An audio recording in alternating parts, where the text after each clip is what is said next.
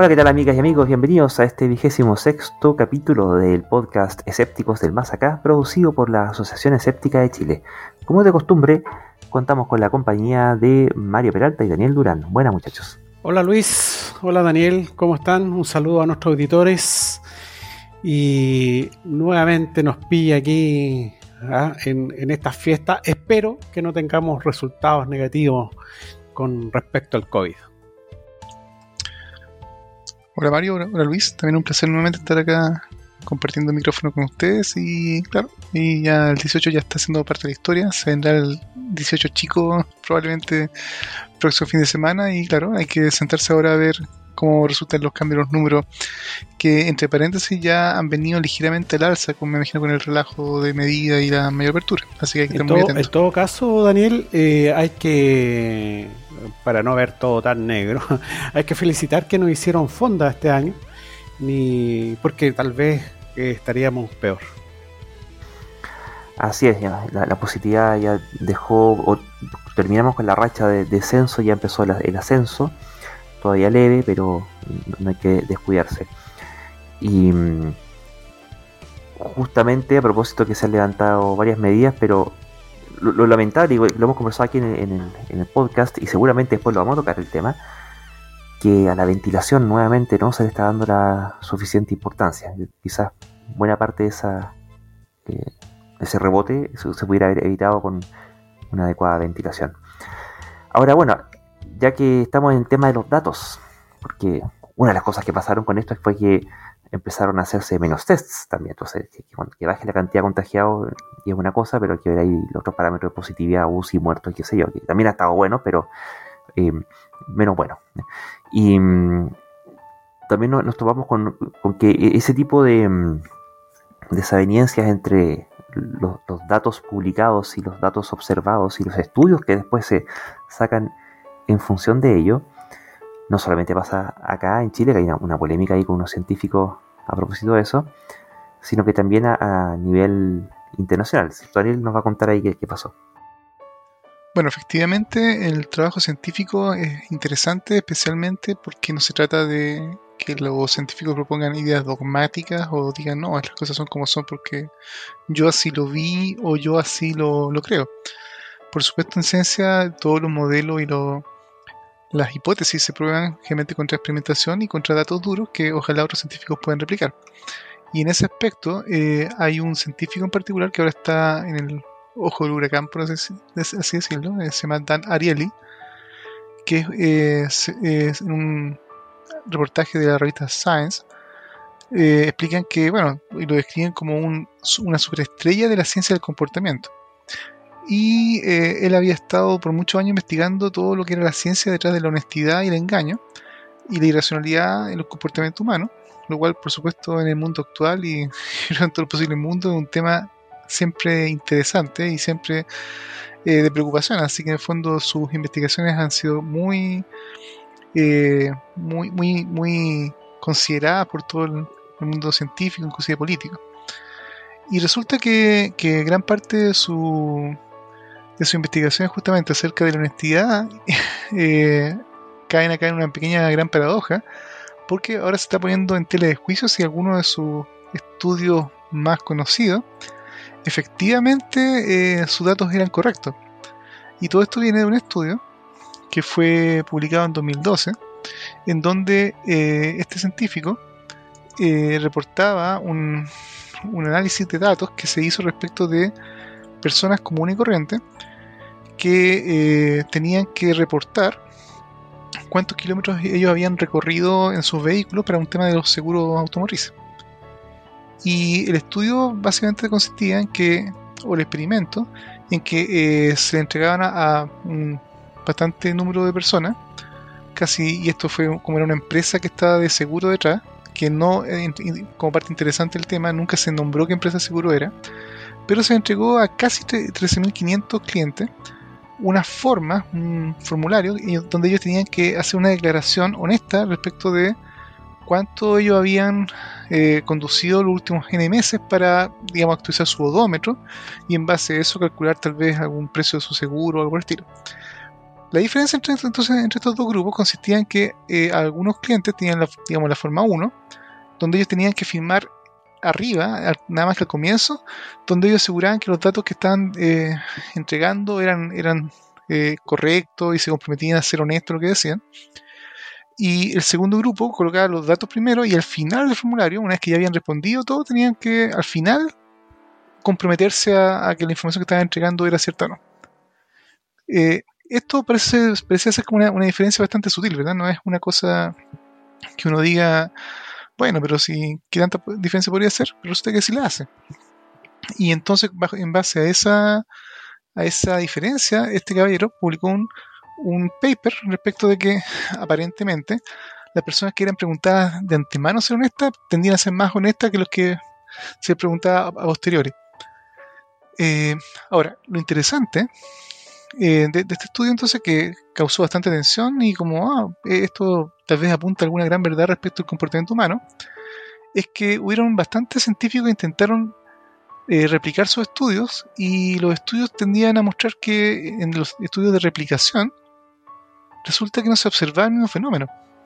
Aparentemente este comportamiento tan claro que había reportado Dan Ariely no, se, no, parecía eh, aparecer en nuevos experimentos. Y así varios grupos más intentaron replicarlo sin, sin éxito. Y por lo tanto entonces eh, se comenzó a cuestionar, bueno, ¿cómo hizo este científico eh, tan famoso y tan connotado su experimento? Y le comenzaron a pedir efectivamente los datos que se había basado. Y aquí es donde comienza la teleserie resulta que se le comenzó a, pedir entonces justamente que él transparentara cuáles eran los datos, cuál era la fuente de datos y que mostrara los datos originales con que había hecho su estudio. Y resulta que este caballero comenzó entonces a, medio como a correrse para atrás. Digamos, en fondo, mm, no, lo que pasa es que no tengo los datos originales o, esto, los correos en donde esto me llegó todo. Eh, en realidad no, ya no los tengo, los perdí. Inclusive ya se estaba hablando de que no, en realidad la empresa seguro nunca se, o los ejecutivos que estaban trabajando ahí ya, no trabajan en esa empresa. Y por tanto, en fondo, todo tipo de explicaciones un poco eh, sospechosas respecto de la, integridad de esos datos. Y así que eh, está todo un tema y una polémica respecto de justamente eh, los científicos que inclusive investigan la honestidad a veces pueden pillarlo justamente en situaciones no muy honestas. Y esto es un ejemplo bastante interesante respecto al tema de la importancia de la replicación. No sé qué, qué, le, qué parece, chicos, el temilla este. Bueno, en psicología desde hace rato que viene haciendo un poco de agua. Recordemos también hace un tiempo atrás salió el tema del experimento de Milgram, ¿no es cierto?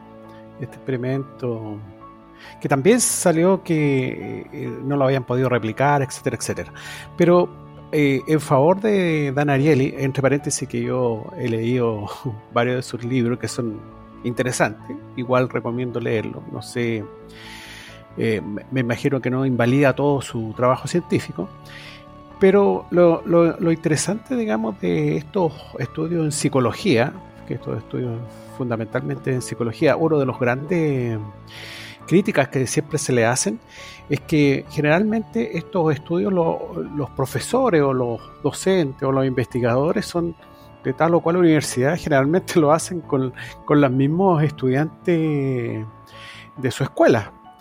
Eh, o, en grupos determinados de, en algunas ciudades. Entonces, es, es bien complicado decidir qué sé yo, tal o cual comportamiento de un tipo anglosajón, eh, de tal religión, etcétera, etcétera, si lo podemos replicar, no sé, en África, que tienen un comportamiento totalmente diferente. O sea, eh, yo creo que los, los cuatro estos estudios en psicología tienen, tienen problemas, o sea, eh, problemas primero de replicación. Yo no sé si incluso dentro del mismo Estados Unidos estos, estos estudios serán replicables eh, para, para, los blancos de, de cuánto se llama del norte o, o, como los, los gente de color del sur, no tengo idea. O sea, yo, yo dudo que eh, lo que nos podrían dar son ciertas, ciertas luces de algunos comportamientos, pero honestamente desde hace mucho tiempo que se viene, viene hay problemas con estos, con estos estudios en ciencias del comportamiento, en psicología y este tipo de cosas. Bueno, para dar más detalle en todo caso de la, situación que está ocurriendo acá, eh, concuerdo que hay muchos experimentos que son muy dependientes de las muestras que tú tomes o del grupo de personas que tú uses para tu experimento.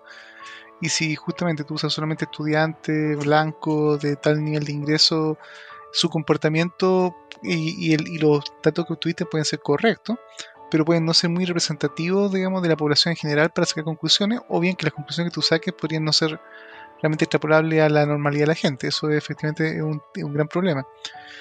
Y el tema de la no replicación, además, eh, tiene una segunda componente que no, no alcancé a mencionar recién, y es que eh, no solo los datos lo- los resultados no han podido ser replicados, sino que además los datos originales, porque en el fondo este científico, no es un científico, entre comillas, de estos charlatanes que sencillamente puso un gráfico y lo adornó, digamos, y después de eso, en el fondo, no hay Cuidado, datos. que aquí en Chile Eh, tenemos sí un- un, dejó caso sus series de de, datos alguien que hizo un disponibles. gráfico así lo adornó. ¿ah? Claro, Cuidado. correcto.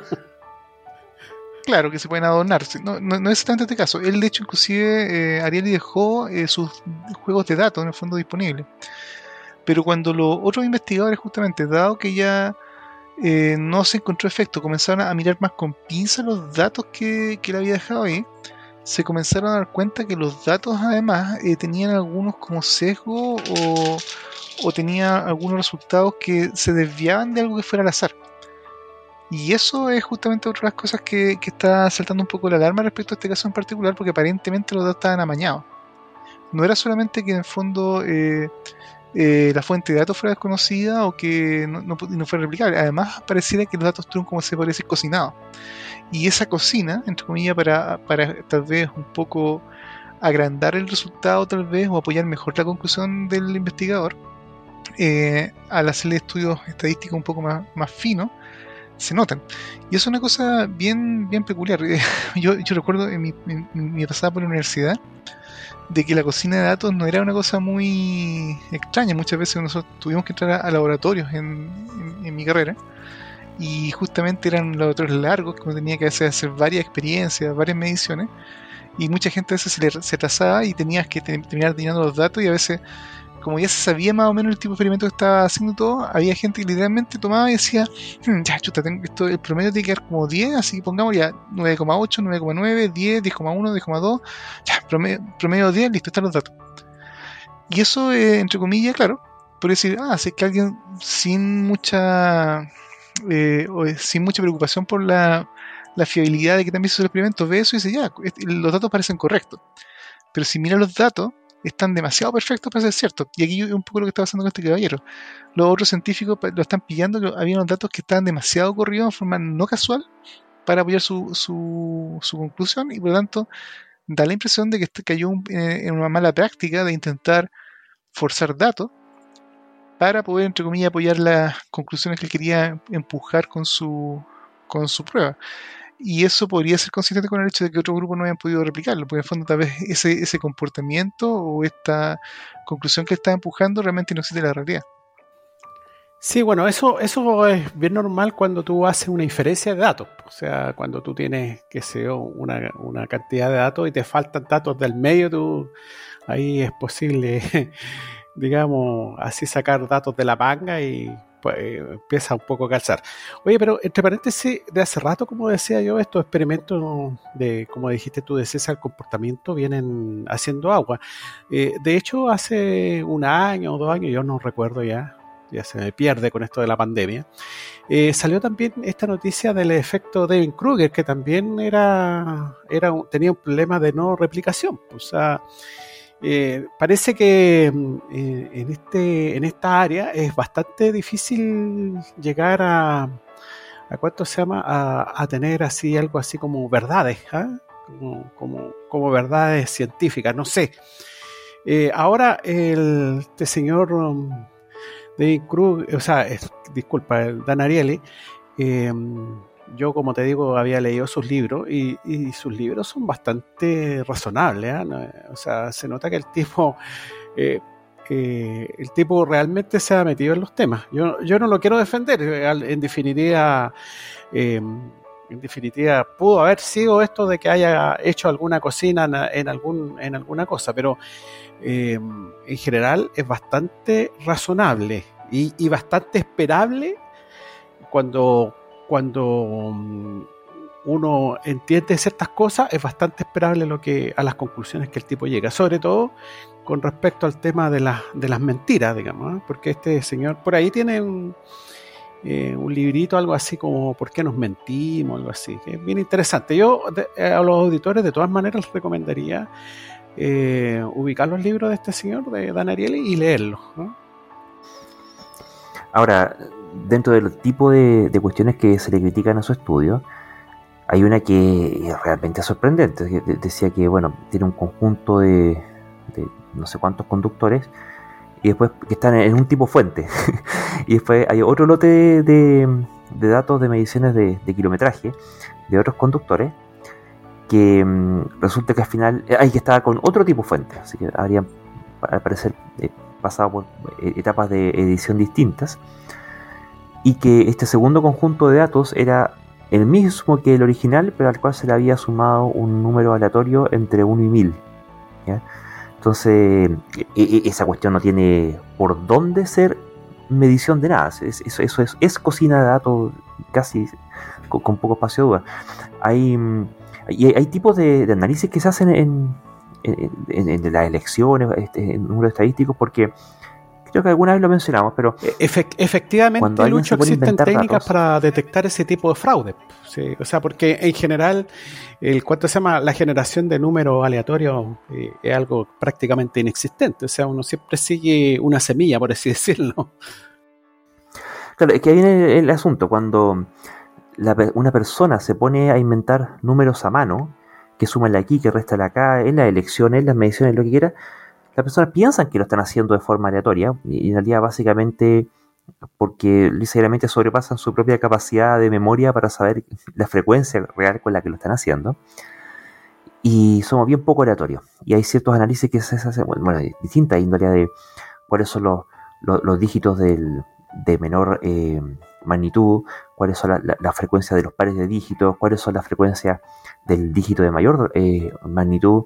Entonces, tienen ciertas distribuciones que son bien características y que si eso no se, mm, no se simula bien, termina eh, quedando fuera de, lo, esperable y, finalmente sin em, siendo descubierto en que fueron números cocinados, porque no sigue patrones que son más o menos naturales. Bueno, eh, eh, hay que recordar que ni siquiera los computadores pueden generar números aleatorios. Pues, digamos, uno ese, ese, esa generación de número al azar que tenían las calculadoras o que tiene esto son, entiendo, generación de números pseudo aleatorios, porque para que generar un, número totalmente aleatorio debería ser, pucha, eh, equiprobable, eh, tiene que cumplir una serie de, de, de ¿cuánto se llama? De, de, de propiedades. Bueno, una de las cosas que es simpática del tema de, los datos muestrales es que en general cuando tiene una muestra suficientemente grande, los datos tienden a tomar una, lo que llaman la curva de Bell una, o una curva de campana.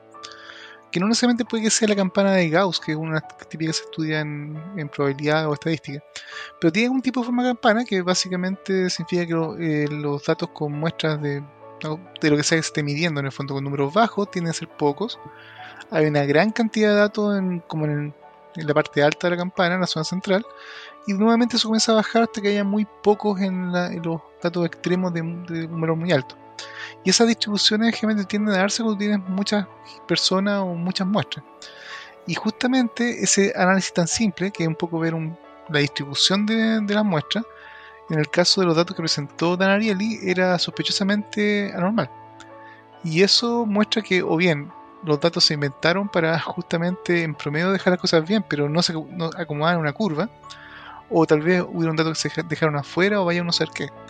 Y eso muestra algún tipo de amañamiento, porque justamente los datos, cuando son de muchas personas, tienden a distribuirse más o menos parejo y continuo, no con salto. Y eso ya es dentro de las cosas que, que hizo saltar la alarma.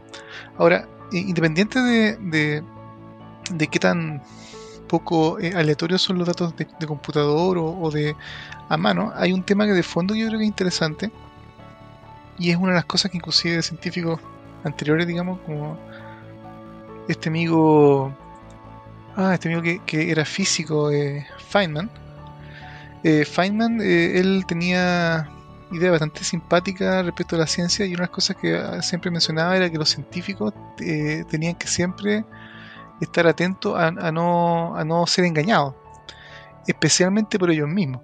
y ese era como la, la- la- el avenimiento interesante.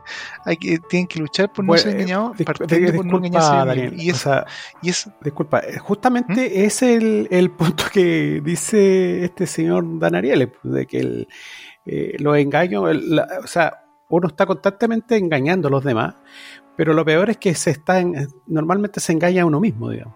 O sea, justamente el punto. bueno, en ese sentido, está de acuerdo con Feynman. Pero eh, a donde apuntaba Feynman es que muchas veces los científicos, especialmente cuando ellos ya están trabajando en alguna teoría o en algún, en algún área, ellos ya tienen su eh, teoría o resultados que van, a lo mejor en, la- en su carrera de vida han, ido construyendo y mejor son hasta famosos por tal o cual teoría que ellos descubrieron, por ejemplo, cosas así. Y de antemano ellos ya esperan que los resultados apunten en la dirección de, de su trabajo, en el fondo. O de los que, o, o de los datos, o de los resultados que ellos esperan por cualquier tipo de razón. ¿Ya? Por un tema personal o por un tema inclusive de carrera.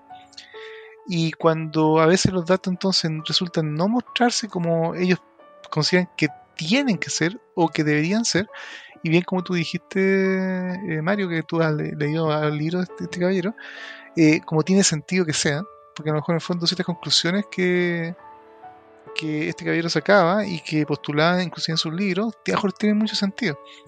Y eso es lo interesante, que a veces las cosas muy bien explicadas, claramente explicadas, tienen mucho sentido tales explicaciones y uno dice, ah, sí, tiene mucho sentido que las cosas sean así. Pero la realidad en muchas ocasiones es, es contraintuitiva. De hecho, una de las cosas más asombrosas de la ciencia es que ha per- permitido descubrir, modelar y finalmente entender comportamiento de la realidad donde nuestra intuición sencillamente fracasa y el comportamiento real de la, de la naturaleza en el fondo es totalmente contra lo que uno esperaría.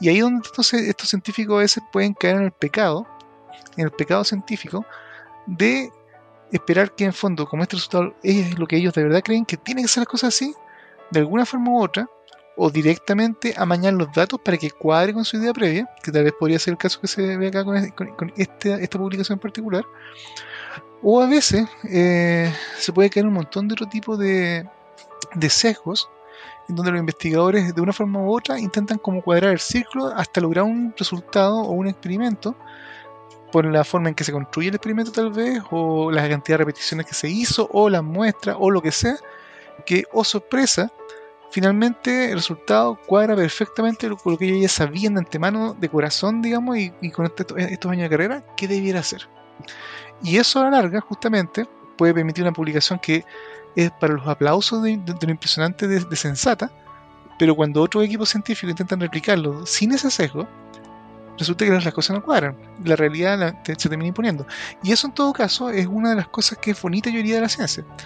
Que en el fondo, sin importar los sesgos de las personas, a la larga la realidad se impone y en el fondo la ciencia va avanzando en cuanto a que resultados que efectivamente son replicados una y otra vez finalmente ya son aceptados a la larga como algo que sabemos que es así, porque da lo mismo como lo repitamos, se da así, y otro tipo de resultados que pueden ser espectaculares, muy sensatos y muy bonitos de entender, pero que realmente la realidad muestra que no es así, a, largo- a mediano o largo plazo termina siendo descartado.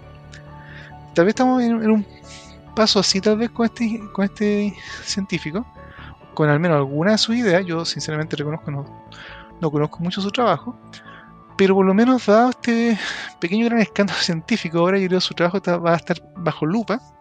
Y bueno, lo que haya hecho bien y las, los experimentos, modelos o conclusiones que haya sacado que sí sean correctos con respecto a los datos, probablemente van a sobrevivir al escrutinio.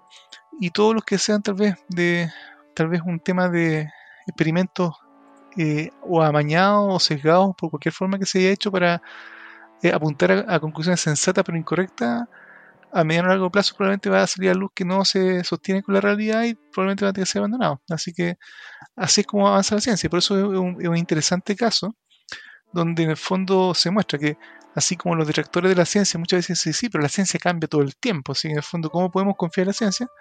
Efectivamente, la ciencia cambia todo el tiempo y cosas que tal vez en un momento se creyeron, se creyeron ciertas, correctas o precisas, terminan siendo abandonadas, pero no porque haya llegado una revelación divina o alguien nos diga desde afuera que están equivocados, sino que los errores, los horrores y los engaños se cubren con más ciencia. Así que eso es un bonito ejemplo, aunque tal vez un poco penoso o tal vez eh, polémico, pero un bonito ejemplo de cómo la ciencia se autocorrige. Bueno, y para eso también es importante que nosotros como audiencia, cuando siempre creamos un titular, sobre todo en, medios noticiosos que juegan a, tener gran cantidad de visitas, gran cantidad de lecturas, que toman cualquier estudio, que diga cualquier cosa simpática, y, además, más encima lo, lo tergiversan y ponen titulares que no necesariamente se condicen con lo que el estudio originalmente decía. Eso no es culpa del estudio, es culpa del periodista.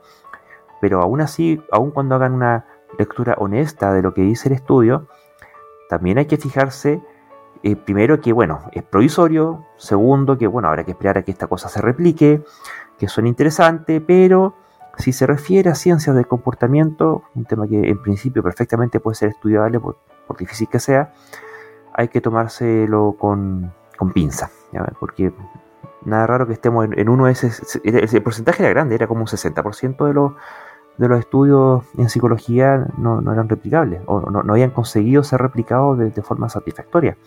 Es un montón esa cuestión, como casi un poquito más de la mitad, ¿cierto? De cada dos estudios que uno se encuentra hay uno que no, tiene futuro. Y, y, esto aparte de temas metodológicos que son más o menos sistemáticos. Como tú mencionas algunas cosas, ¿cierto? De que mm, eh, elegían qué publicar o cuál número de repeticiones o el tamaño de las muestras, que, no son representativas, que no son aleatorias, en fin, hay una, serie de cuestiones que después lo, meten a una licuadora de números, le sacan sus indicadores, les dan un número que, más encima, muchos de ellos son habitualmente son psicólogos, ¿cierto? Y, no es extraño que le hagan el quite al tema de las matemáticas, como que en realidad como que ponen los números en, en, el, en el programa estadístico sacan números que le enseñaron que eran como los buenos números y, chao, se publica. Y, a veces hay que darle más vueltas al, asunto antes de, llegar y, creerle a los indicadores que salen. Bueno, de hecho, una de las cosas más peculiares que se ha descubierto con el tiempo y que eh, es simple de entender tal vez, pero no muy obvio de descubrir cuando uno está viendo un estudio, es cuando se da, por ejemplo, el estudio de alguna sustancia que se espera que tenga eh, bondades positivas. Supongamos, no sé, por ejemplo, alguien que proponga, por decir un ejemplo, digamos, que la marihuana es buena para alguna cosa. Entonces, no sé, los científicos a, priori quieran demostrar eso, están convencidos que es el caso, pero ellos necesitan hacer ciencia. Así que, ¿qué tal si hacemos un estudio y ponemos animalitos, eh, cultivos celulares o personas o lo que sea, y le damos dosis de marihuana, que ha sido controlado científicamente, y le hacemos una medición de 400 tipos de, distintos signos vitales o, mediciones posibles. El azúcar en la sangre, eh, la capacidad respiratoria, el tono de la piel, el tiempo de respuesta, reflejo, lo que sea, 400 cosas. Y esas 400 cosas, eh, de pronto ellos se dan cuenta que, oh, sorpresa, tres de ellas, tres de estos factores mejoraron en, el grupo en que consumía marihuana. Y por lo tanto, ¡pum! titular, digamos, y, estudio. La marihuana mejora el crecimiento de las uñas y mejora el tono muscular o mejora la, capacidad de sueño. Los datos pueden efectivamente mostrarlo, y eso, es la parte que preocupante, pero la, sutileza de, este tipo de, errores es el siguiente. No es que ellos, este, un experimento de este tipo haya estado intentando probar de antemano, o por alguna razón específica que se pensara de antemano que la marihuana podía eh, mejorar o el crecimiento de la uña o nada, sino que estuvieron justamente cocinando datos y buscando algún resultado positivo para apoyar la hipótesis que ellos tenían de antemano que esta sustancia, marihuana o lo que fuera, era, positiva. Y eso, eh, lo que el pecado que hay en ese tipo de, de estudios, es que en el fondo está haciendo a la cacería de datos. En el fondo se sabe que inclusive a veces por azar, en cualquier tipo de muestra, van a haber algunos parámetros que pueden estar un poquito por arriba y otros poquito por abajo, al azar. Y si es que uno de antemano nos dijo que ese era su, destino, elegir ese valor en particular y, presentarlo como resultado, puede ser sencillamente un resultado de ruido. Y ese ruido, por mucho que los datos reales y tomados con el equipo más increíblemente preciso del mundo se presenten, son, siguen siendo ruido. Y los experimentos bien construidos usualmente deberían controlar que eh, lo que se espera como resultado o la hipótesis de en qué cosa algo va a ser positivo o negativo tienen que decirse y postularse y buscar un, resultado con cierto umbral antes del experimento. Y no después, justamente en la cocina, que comenzar a escarbar en los datos de encontrar el dato positivo que finalmente apoya. Oh, sí, bien, yo siempre supe que esto tenía algo positivo y aquí está. Y eso, cuando uno mira los estudios muchas veces de, especialmente de, de medicamentos, sustancias a veces problemáticas, pecan justamente de ese resultado. De que efectivamente dice, oye, pero ¿cómo eh, tal vez tomar no sé qué cosa se demostró científicamente que es bueno? ¿Por qué? Pero ¿cómo? Y eso es un tema de metodología. Y ahí donde justamente las metodologías de cómo se hacen los experimentos puede hacer total diferencia entre si el experimento de partida es replicable o no. Y segundo, si en el fondo ese resultado positivo es sencillamente producto del azar y de un seco de los investigadores que de antemano estaban buscando algo para justificar la conclusión que yo ya tenía. Y ese es el tipo de cosas que efectivamente pueden producir buenas publicaciones, o sea, buenas publicaciones en sentido que tengan un impacto aparentemente y todo el mundo levante una ceja y diga, wow, qué resultado más increíble, pero que en la práctica falla la replicación y a la larga termina siendo desechado porque de verdad no tenía un piso firme en cuanto a la realidad. Y eso justamente se consigue con eh, continuar el método, que es la revisión de pares, que muchas veces la propia revisión de pares de, sobre los estudios ah, eh, observan este tipo de, de sesgo y de antemano dicen, oiga, pero acá usted no nunca puso esos parámetros que usted estaba midiendo como exitosos antes, eso ya muestra un sesgo, y más una replicación fallida puede ser que un estudio, por más fantabuloso que sean los números, quede descartado sencillamente o no, o por lo menos, como dicen, se requieren más estudios para demostrar que esta cosa sea cierta. Bueno, ahí aparece el concepto de lo que se llama correlación espuria, ¿cierto? Porque mm, cuando hacen este, ese tipo de estudios que controlan un, medicamento, por ejemplo, y hacen un seguimiento de montones de factores bioquímicos, efectivamente, hasta si acaso sirve para la cantidad de veces que parpadea, cómo le, afectó la piel, todo ese tipo de cuestiones se, las miden. Y cuando hay muchas variables, que haya alguna variable con la cual haya correlación, eso perfectamente puede ser objeto de la casualidad. Sí puede servir como pesquisa, para decir, ah, mira, posiblemente por acá hay algún tipo de, cosa interesante, pero eso requiere un nuevo muestreo. Si tú con, un solo muestreo empiezas a buscar cientos de variables para ver si es que alguna tiene correlación, eso casi, casi seguro que, lo va a encontrar. De hecho, hay, sitios web que se dedican, hay uno que se llama justamente eh, correlaciones espurias, que te correlacionan cualquier cosa. Casos clásicos, no sé, por el aumento de la temperatura por el calentamiento global está correlacionado con la disminución de piratas en el Caribe, qué, sé yo.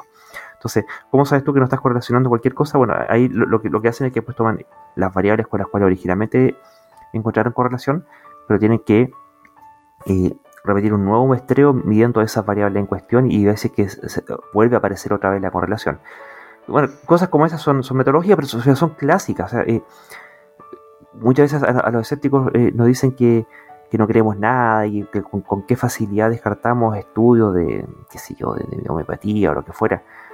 Y es porque estos tipos sistemáticamente y a sabiendas, y ese es el tema de fondo, a sabiendas, vuelven a cometer una y otra vez los mismos errores metodológicos porque saben que producen algún resultado que pueda ser publicable ante una prensa poco crítica y poco informada y que eso después llega al público. Entonces, hay, cuestiones que tú ya sabes que están malas por la forma en que lo hicieron y punto. No, no, tienen nada más que seguir mirando. Y cuando hacen, hay un tipo bien famoso, eh, Edvard Ernst, el apellido es Ernst, el, nombre puedo que esté equivocado, que mm, ha hecho revisiones sistemáticas en, todo este tipo de, pseudoterapia, justamente prestando atención a este tipo de elementos. Y bueno, el resultado eh, ya se lo imaginarán, ¿cierto? Bueno, ah, eh, ah, eh, disculpa, disculpa. Antes de terminar, eh, ahí teníamos que recomendarle a nuestro auditor el libro Cómo mentir con estadística, donde salen algunos tópicos que normalmente se utilizan para este tipo de cosas. Ese es un, clásico, muy bueno. Gracias por la recomendación. Ahora, yendo a otro tema que pareciera que es muy distante y que pudiera ser como repetitivo, pero que sigue siendo una cuestión que está siempre presente y que es importante no, dejar de ver porque, bueno, está presente y, afecta. Viene haciendo lo que ocurrió y que ya sabemos que está pasando en Afganistán con, el talibán.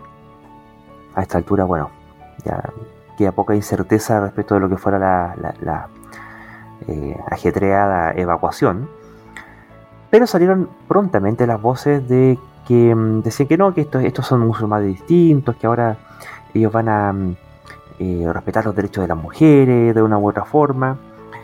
Y al final pareciera ser que eh, muy distintos o muy novedosos respecto de lo que siempre han sido estos talibanes no habrían sido, ¿cierto? ¿Qué, de qué no, fuimos enterando en este tiempo? Por ejemplo, salió un rally de mujeres afganas, todas vestidas y tapadas totalmente de negro, con estas burcas, ¿cierto? Con pancartas con las que supuestamente apoyaban al régimen talibán. Y ellos decían que estaban satisfechas con la actitud y el comportamiento de los muja o mujahidines, que son estos estudiantes de, no sé qué estudian ellos. Y mm, mientras que en paralelo estamos viendo que hay eh, las mujeres que protestaban en su contra eran eh, finalmente matadas, derechamente, sin mayores conmiseraciones. Hubo, durante las evacuaciones hubo atentados suicidas, hubo por lo menos dos durante el, atentado, durante la, evacuación. Hay reportes de mujeres que sí fueron matadas por no estar vistiendo burka. Y mm, salen esta gente como haciendo estos apoyos que no, sé. Eh, es interesante porque, al menos a, mi parecer, son como, estas mentiras que son tan perfectas que pasan a, hacer confirmación de la mentira, ¿no? Es como cuando aquí lo, eh, los militares eh, chilenos, ¿cierto? Eh, desaparecieron un montón de cuerpos, después tuvieron que ir a, buscarlo y a retirarlo y, hicieron la, famosa operación de retiro de televisores, ¿cierto? Tenían que le dar un eufemismo a, lo que estaban ellos haciendo. Y resulta que después cuando quieren alegar inocencia, decían, no, es que nosotros eh, no, no, no, no, sabíamos que esto estaba tan mal, ¿cierto? Pero en realidad al, hacer la mentira y llamar retiro de televisores lo que era un retiro de cuerpos, están evidenciando que, sabían que estaban mintiendo porque lo, y que lo que estaban haciendo estaba malo y por eso es que estaban fabricando la mentira, ¿cierto? acá pasa algo parecido. Eh, salen eh, estas eh, mujeres todas vestidas de negro a, decir lo, satisfechas que están con la actitud y comportamiento de estos eh, muyahidines. En aquella época, aproximadamente dos semanas de, que se habían tomado el poder, ya están todas satisfechas y contentas. Por supuesto, tapadas de negro y con pancartas que son el tipo de cosas que negarían quienes estuvieran siendo realmente cuestionados por los cuestionamientos que venían desde afuera respecto a lo que estaban haciendo adentro. Entonces, eh, me, llama mucho la atención ese tipo de, de, situaciones. No sé qué opinan ustedes. Bueno, ah, primero eh, el término mujahideen eh, se empezó a utilizar, me da la impresión de que se empezó a utilizar a la gente de la etnia Pastún que combatía a los soviéticos. ¿ah? Entonces, al parecer, la palabra mujahideen tiene que ver algo así como con combatiente, que fueron los primeros tipos que combatieron ahí a los a los ¿cuántos se llama? A los, soviéticos y los hijos de estos de estos mujahidines fueron los que se llevó el Mullah Omar a, Pakistán a, estudiar a las madrazas, ¿no es cierto? Y por eso a eso se le llama talibán, que son algo así como estudiantes. Y esos son los que vuelven, digamos, eh, eh, en, los, en los 90, por ahí, ¿no? Vuelve. Y son los que combate Estados Unidos y son los que nuevamente han vuelto. Y bueno, me imagino que entre talibán y mujahideen eh, en la actualidad en Afganistán debe ser algo así como un sinónimo. con, respecto, con respecto al tema de las burkas, yo a mí en lo personal siempre hay para todo para todos los gustos. Yo, yo, yo me imagino que, que dentro de Afganistán debe haber un universo de gente que seguramente veía con horroroso todo esto de que las mujeres fueran a pintarse la uña o no sé, o, usaran colores muy llamativos. Y, dentro de, de, ese público deben haber habido varias mujeres. O sea, mí no me cabe la menor duda, digamos, de que, de que tal vez no será el apoyo multitudinario que, pero algo habrá, algo habrá.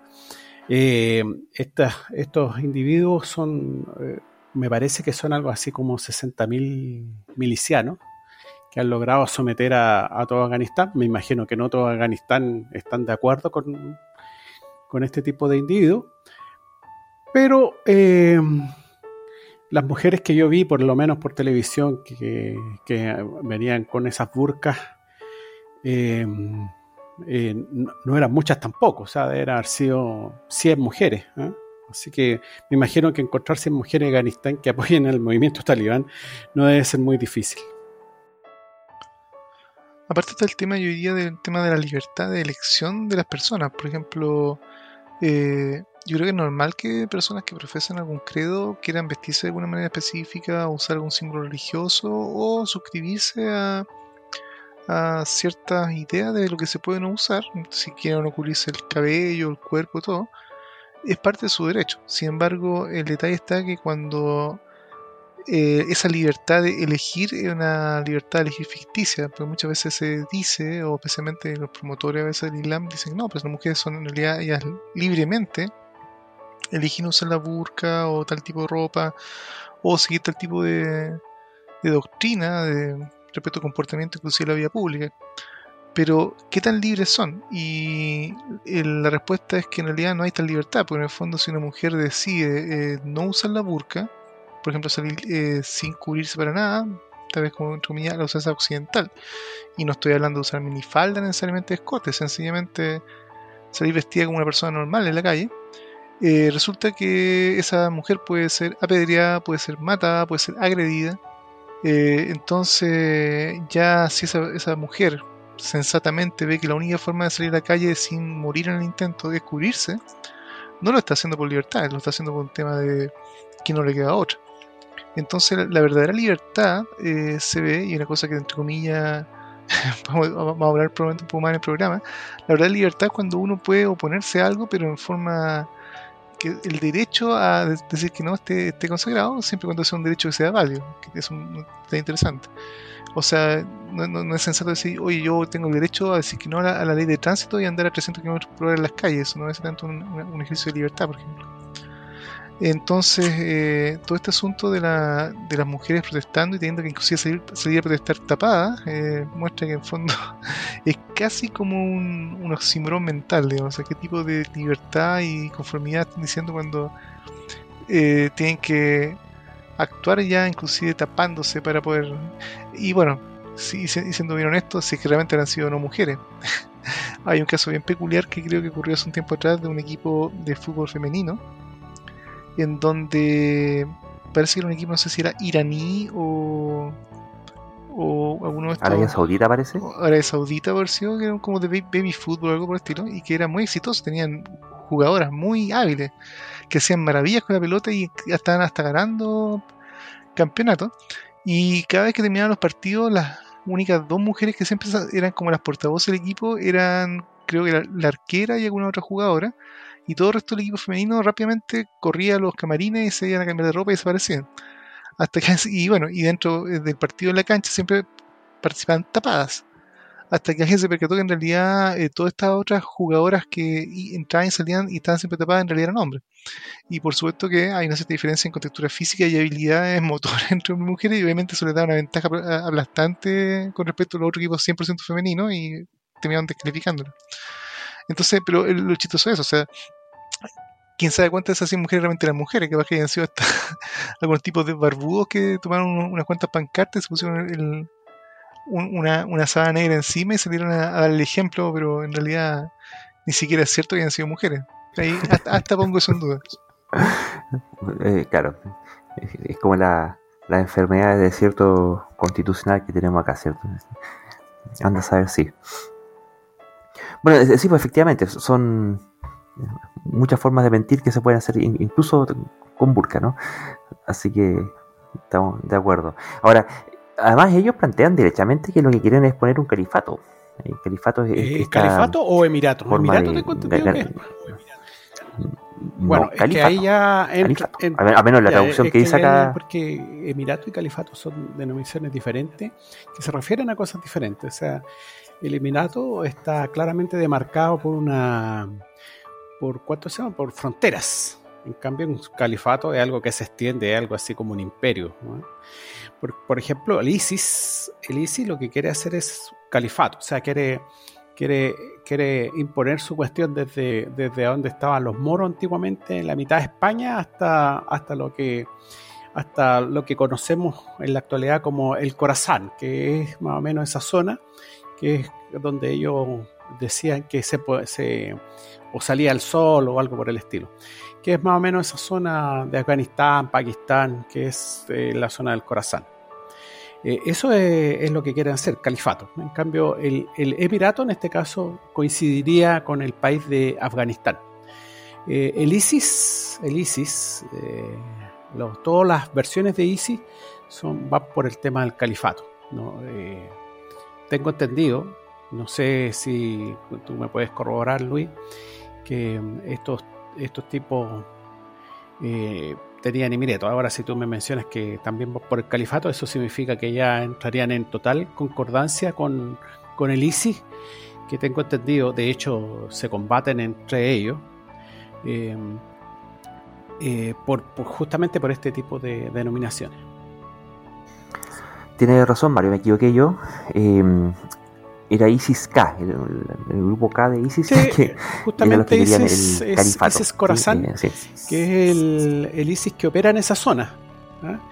En el fondo, eh, el ISIS Corazán eh, opera en, Afganistán, opera en Pakistán, en, ese mundo opera que se supone que está conectado con el otro ISIS, pero son diferentes. Y estos ISIS, eh, su su finalidad, su visión del, tema es, imponer el califato y, ellos están claros de que el califato va desde, desde, España. De, recordemos, la historia fueron los prácticamente los, los reyes católicos que, eh, sacaron a los últimos moros de España, que era el reino de Granada.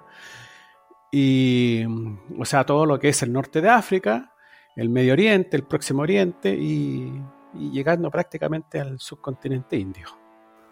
Ahora, ¿por qué esto eh, eh, es importante? Porque nos permite saber o observar. Porque hay muchas cosas que se notan mucho mejor cuando son cuando pasan en casa ajena que cuando pasan en casa propia. A veces a nosotros los árboles no nos dejan ver el bosque. Porque acá en Chile también tenemos otro tipo de, de afrentas o intentos que, mm, en última instancia lo que buscan es imponer, una, agenda religiosa al país, ¿sí? Que, que, justamente el problema que están teniendo allá en Afganistán, que se, se, le viene una teocracia encima. Sí, pero yo, creo que, tiene como ellos. su escalones. Porque si, yo eh, no sé, no recuerdo cuándo hablé de eso, pero no sé si fue el programa pasado o el, o el antepasado donde yo comenté de que nosotros también teníamos este tipo de grupos que le llamamos grupos cristianos terroristas y mencioné uno que opera en África, ¿no es cierto? Que es el Ejército Salvación del Señor. Que yo entiendo que eso sería asimilable a lo que está pasando en Afganistán, o sea, que un grupo de chiflados que tienen una, versión extremista, digamos, eh, y fundamentalista de la, en este caso sería de la Biblia, y, queriera, y quisiera imponer, digamos, la ley mosaica, como decía Daniel en esa, en esa, en esa cuestión. Eh, entiendo que las religiones todas quieren imponer, ya hemos dicho ya que las, estas son creencias y las creencias se deben proteger a sí mismas. Entonces, sí, me imagino yo, pero eh, hay extremos en este tipo de cosas también. Bueno, es que ese es el punto, que es, ese es el extremo ¿Y en qué se diferencia con el caso nuestro que al parecer no es tan extremo? La diferencia es que ellos son loquitos que se creen el cuento de verdad y tuvieron la suerte y el éxito de efectivamente conseguir imponerlo. Acá tenemos, incluso la gente no se lo cree, pero hay un lote de gente que sí se lo cree y se lo cree en serio y está haciendo lo posible por imponerlo. El tema es que todavía no les ha resultado o en algún momento les resultó, ya se, se los desresultaron y ahora quieren arremeter de nuevo, como que...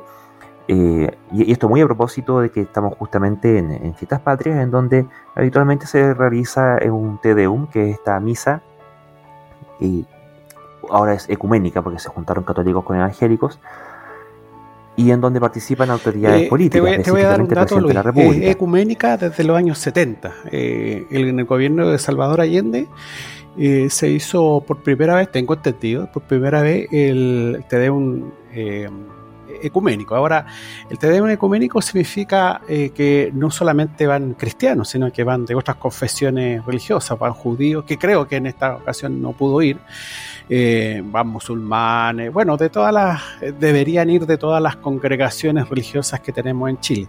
A eso se refiere con ecuménico, no solamente el mundo cristiano.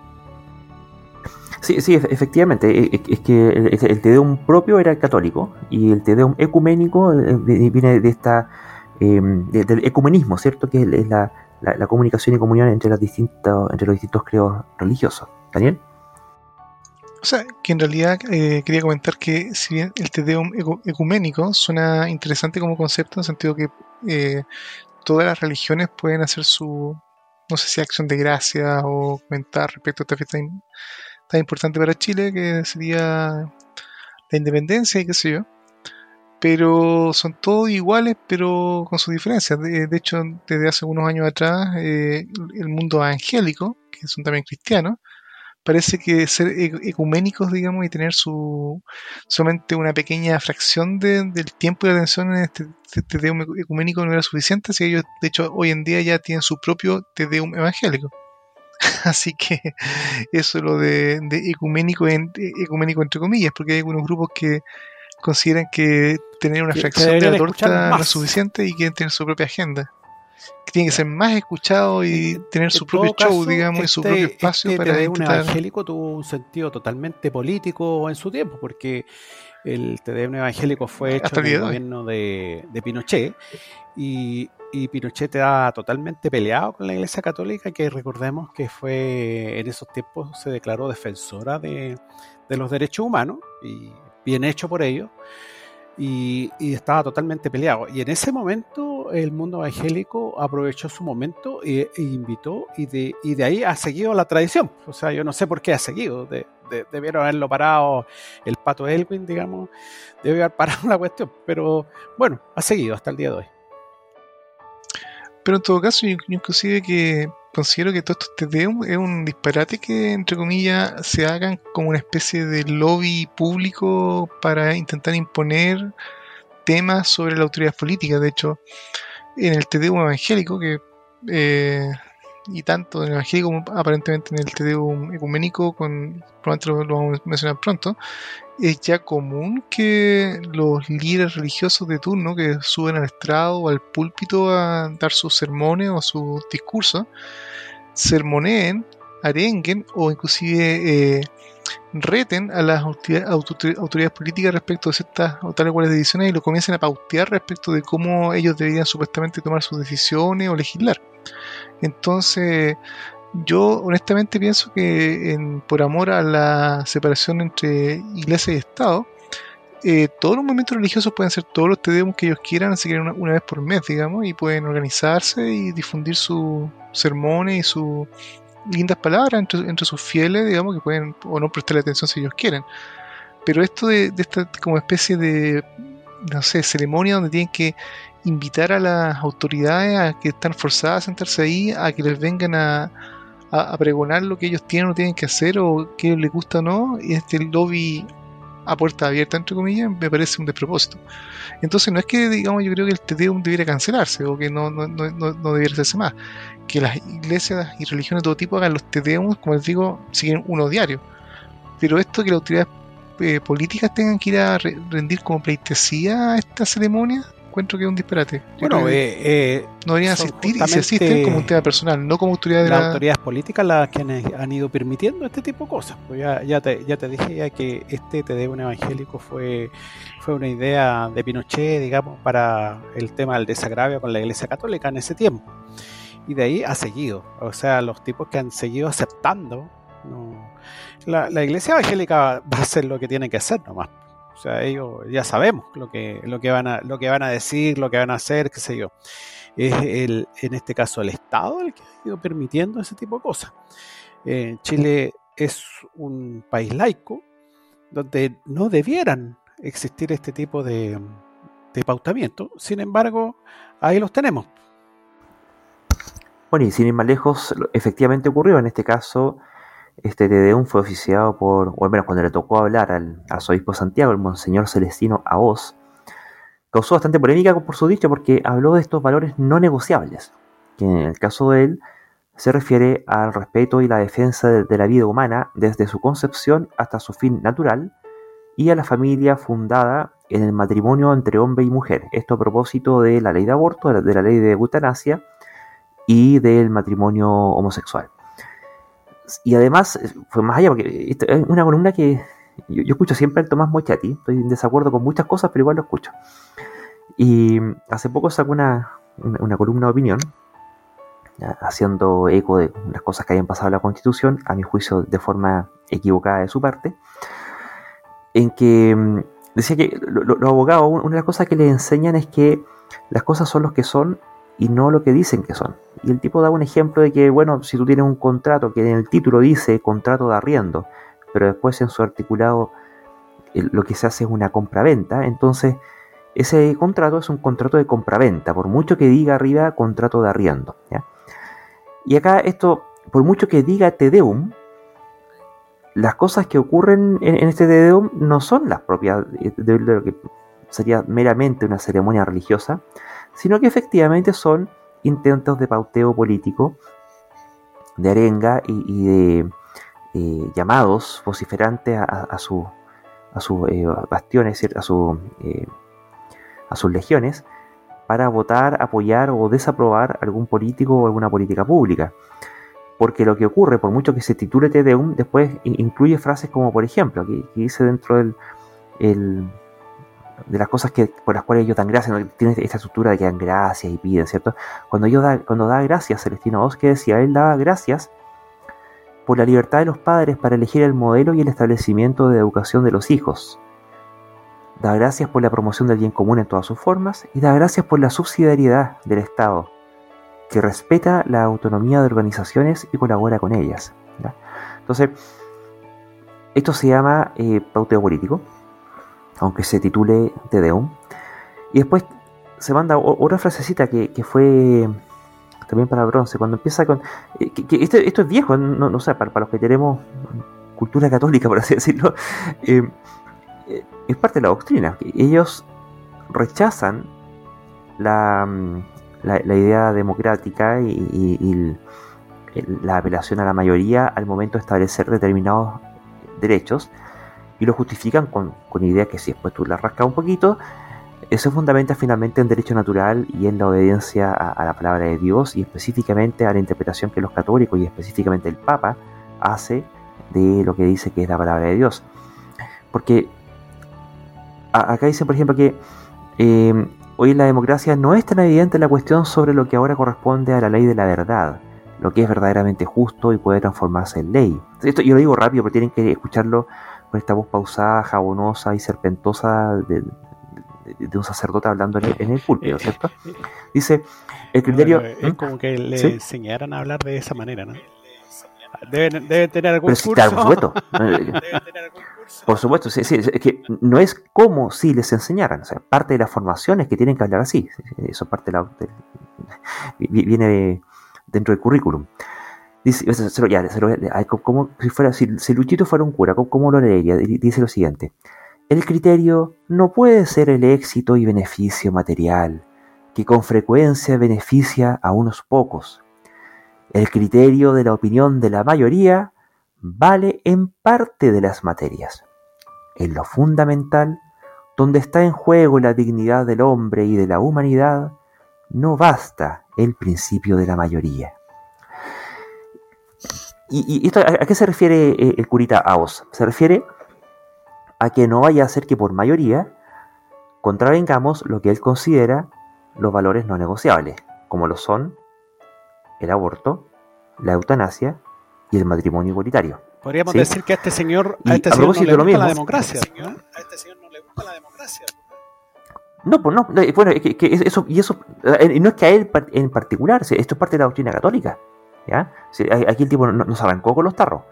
Entonces, lo interesante de esto que, bueno, yo hay un libro que todavía no lo termino de leer que sobre el, silencio, en la, comunicación que hay a través del silencio.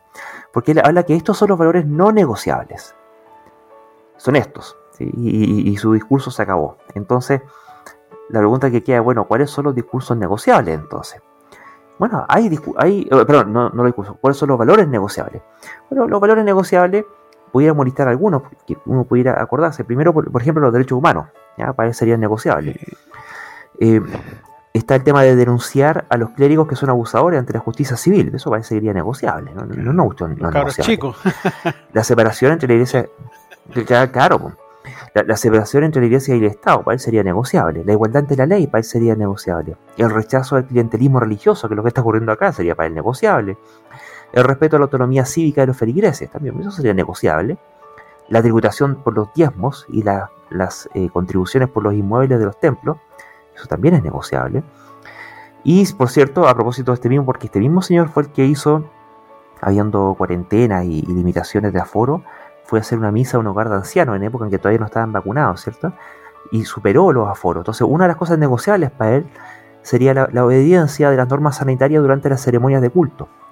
Eso es negociable. Y me acuerdo, me acuerdo, que en aquella época él aceptó el error cuando se lo hicieron ver y agradeció la corrección fraterna. Lo que nunca me quedó claro si agradeció también fue que se le aplicaran las multas correspondientes al código sanitario. Entonces, este señor considera todas esas, otras cosas, ¿cierto? Por, por, eh, complementariedad como negociables. ¿ya? Y bueno, está en el, en el que, es un negocio, es, la instancia de negociación, ¿no? ¿no? Bueno, la verdad es que encuentro que lo que dijo este caballero, como tú dices, no es ninguna sorpresa, porque en el fondo es lo que siempre dicen, y desde años vienen diciéndolo, en todo caso, de forma explícita, así que sorpresa ninguna. Pero Bueno, probablemente no es lo que va a hacer la autoridad política en todo caso, pero yo, si yo fuera presidente, digamos, se lo agradecería con el alma la, claridad de sus palabras. Eh, yo creo que es la mejor noticia que uno podría escuchar. Porque eh, les recuerdo que, por ejemplo, cuando uno intenta negociar, digamos, o intenta debatir un tema, es porque se supone que uno en la negociación o en el debate uno podría cambiar de opinión o trazar algunos puntos, ¿verdad? Y la, una, una pregunta muy clave, que probablemente usted chicos, digamos, y probablemente con más de un auditor le va a sonar sensata, es que cuando uno tiene, tiene la oportunidad, por así decirlo, de conversar con una persona extremadamente fanática o fundamentalista, eh, los debates pueden ser eternos, arduos, eh, con mucha fricción y a largo plazo completamente infructíferos, digamos, hacer cambiar de opinión a alguien que está convencido en forma dogmática y todo es casi imposible, por no decir imposible. Y por lo tanto, una buena pregunta que uno puede hacer a una persona que uno de antemano sabe que es así es lo siguiente. Eh, antes de seguir a partir discutiendo, ¿qué tipo de razones o qué tipo de evidencia te podrían convencer de, lo contrario que tú postulas?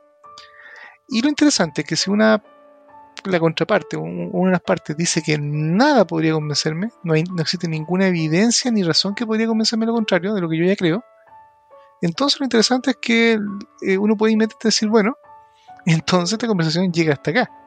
No hay nada más que discutir porque entonces nada de lo que yo te diga, ni, ni, de lo que negocie, ni de lo que argumente, va a hacerte cambiar de opinión, por lo tanto no hay nada que conversar básicamente. Y con esa misma lógica, yo diría que entonces lo que acaba de decir este señor Celestino Baos es una espectacular noticia. La Iglesia Católica, en su representante oficial, acaba de plantear exactamente cuál es su postura que de todas formas ya eran conocidas respecto al tema y no son negociables, así que de ahora en adelante cualquier solicitud de este caballero o de cualquiera de sus representantes para ir a hablar acerca del tema con cualquier autoridad política respecto del aborto, de eso, no es ni siquiera hay, que recibirlo, ¿para qué? Si ya dijo que eso no es negociable, si no tenemos nada que negociar con usted, nos podemos dar por enterado su postura, podemos respetar el hecho que usted crea eso, pero no tenemos nada que conversar con usted. Usted ya dijo eso no era no negociable y podemos conversar de todos los demás temas que podrían ser negociables. Así que yo creo que tal vez él, no lo comprende el, peso de sus palabras, pero él se debiera, de un punto de vista racional, racional se acaba de autoeliminar de la conversación. Ahora, en la práctica los tipos van a seguir haciendo lobby y presión, así que obviamente eso que estoy diciendo va en lo teórico, no creo que los tipos sencillamente se vayan para la casa, pero yo creo que en un mundo racional y sensato, con una separación de iglesia-estado, eso hubiera sido las mejores que podría decir. es decirle muchas gracias, ahora ya sabemos lo que piensan y por tanto esto ya nunca más un tema con ustedes, hasta luego.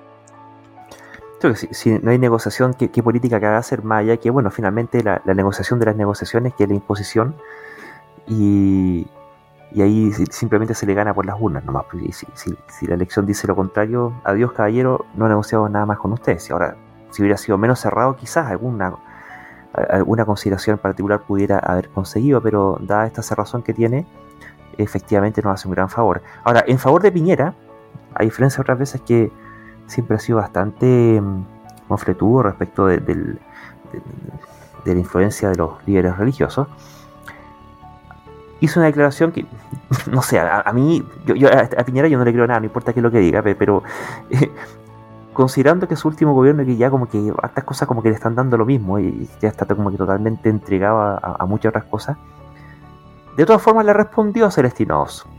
Y respecto al matrimonio igualitario, en particular le dijo, comillas, la religión es voluntaria, las leyes son laicas. Así que no hay nada más que negociar con el En, señor. to- en todo caso, para hacer. Piñera fue una excelente respuesta. Notable, pues, notable. pues. Se, se dio el gustito, se dio el gustito, está, está bien, está bien. O sea, a veces se equivoca y dice cosas sensatas, y es sorprendente.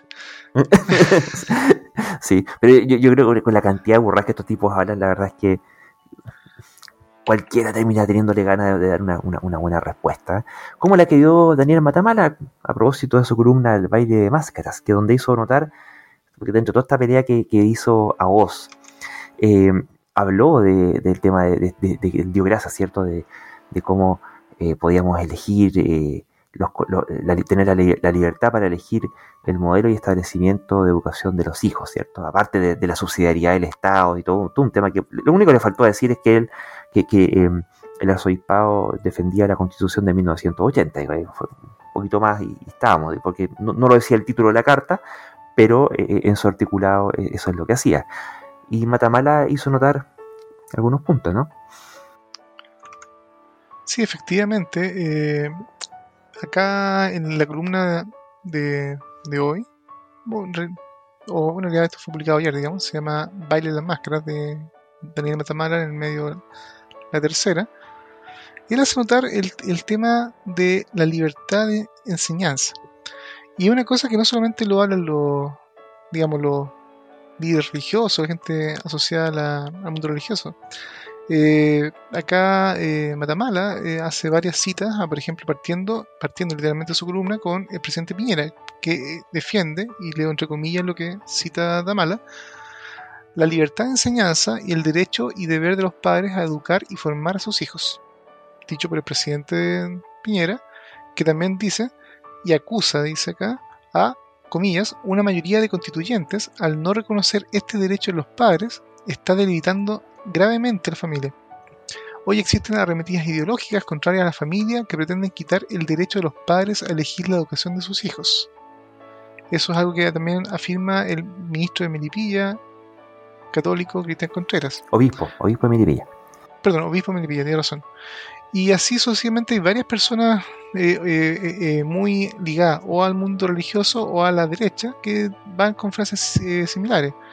Ahora, lo interesante que él, bueno, concluye que todas estas cosas que están pasando en la Asam- Asamblea Constituyente y estas arremetidas contra familia son realmente un, pro- un problema como lo hacen ver este, eh, desde el presidente y todos estos funcionarios o de temas de gente de derecha o religiosa, la respuesta es sencillamente no.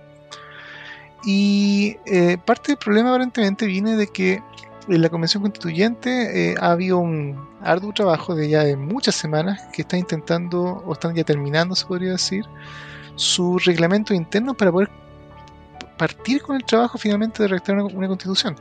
Increíblemente, eh, eh, todo este tema de la convención constituyente fue una, literalmente una hoja en blanco respecto de cómo esto tenía que funcionar. Y aunque tal vez tiene sentido hacerlo, se le dejó a ellos mismos el tener que definir justamente cuál iba a ser su funcionamiento. Desde afuera, salvo algunos detalles muy discutidos hasta el día de hoy del tema de los dos tercios para la aprobación de algunas de algunas posibles reglas constitucionales, eh, todo lo demás, digamos, quedó indefinido y por lo tanto han tenido que trabajar por semanas justamente para definir ese tipo de cosas.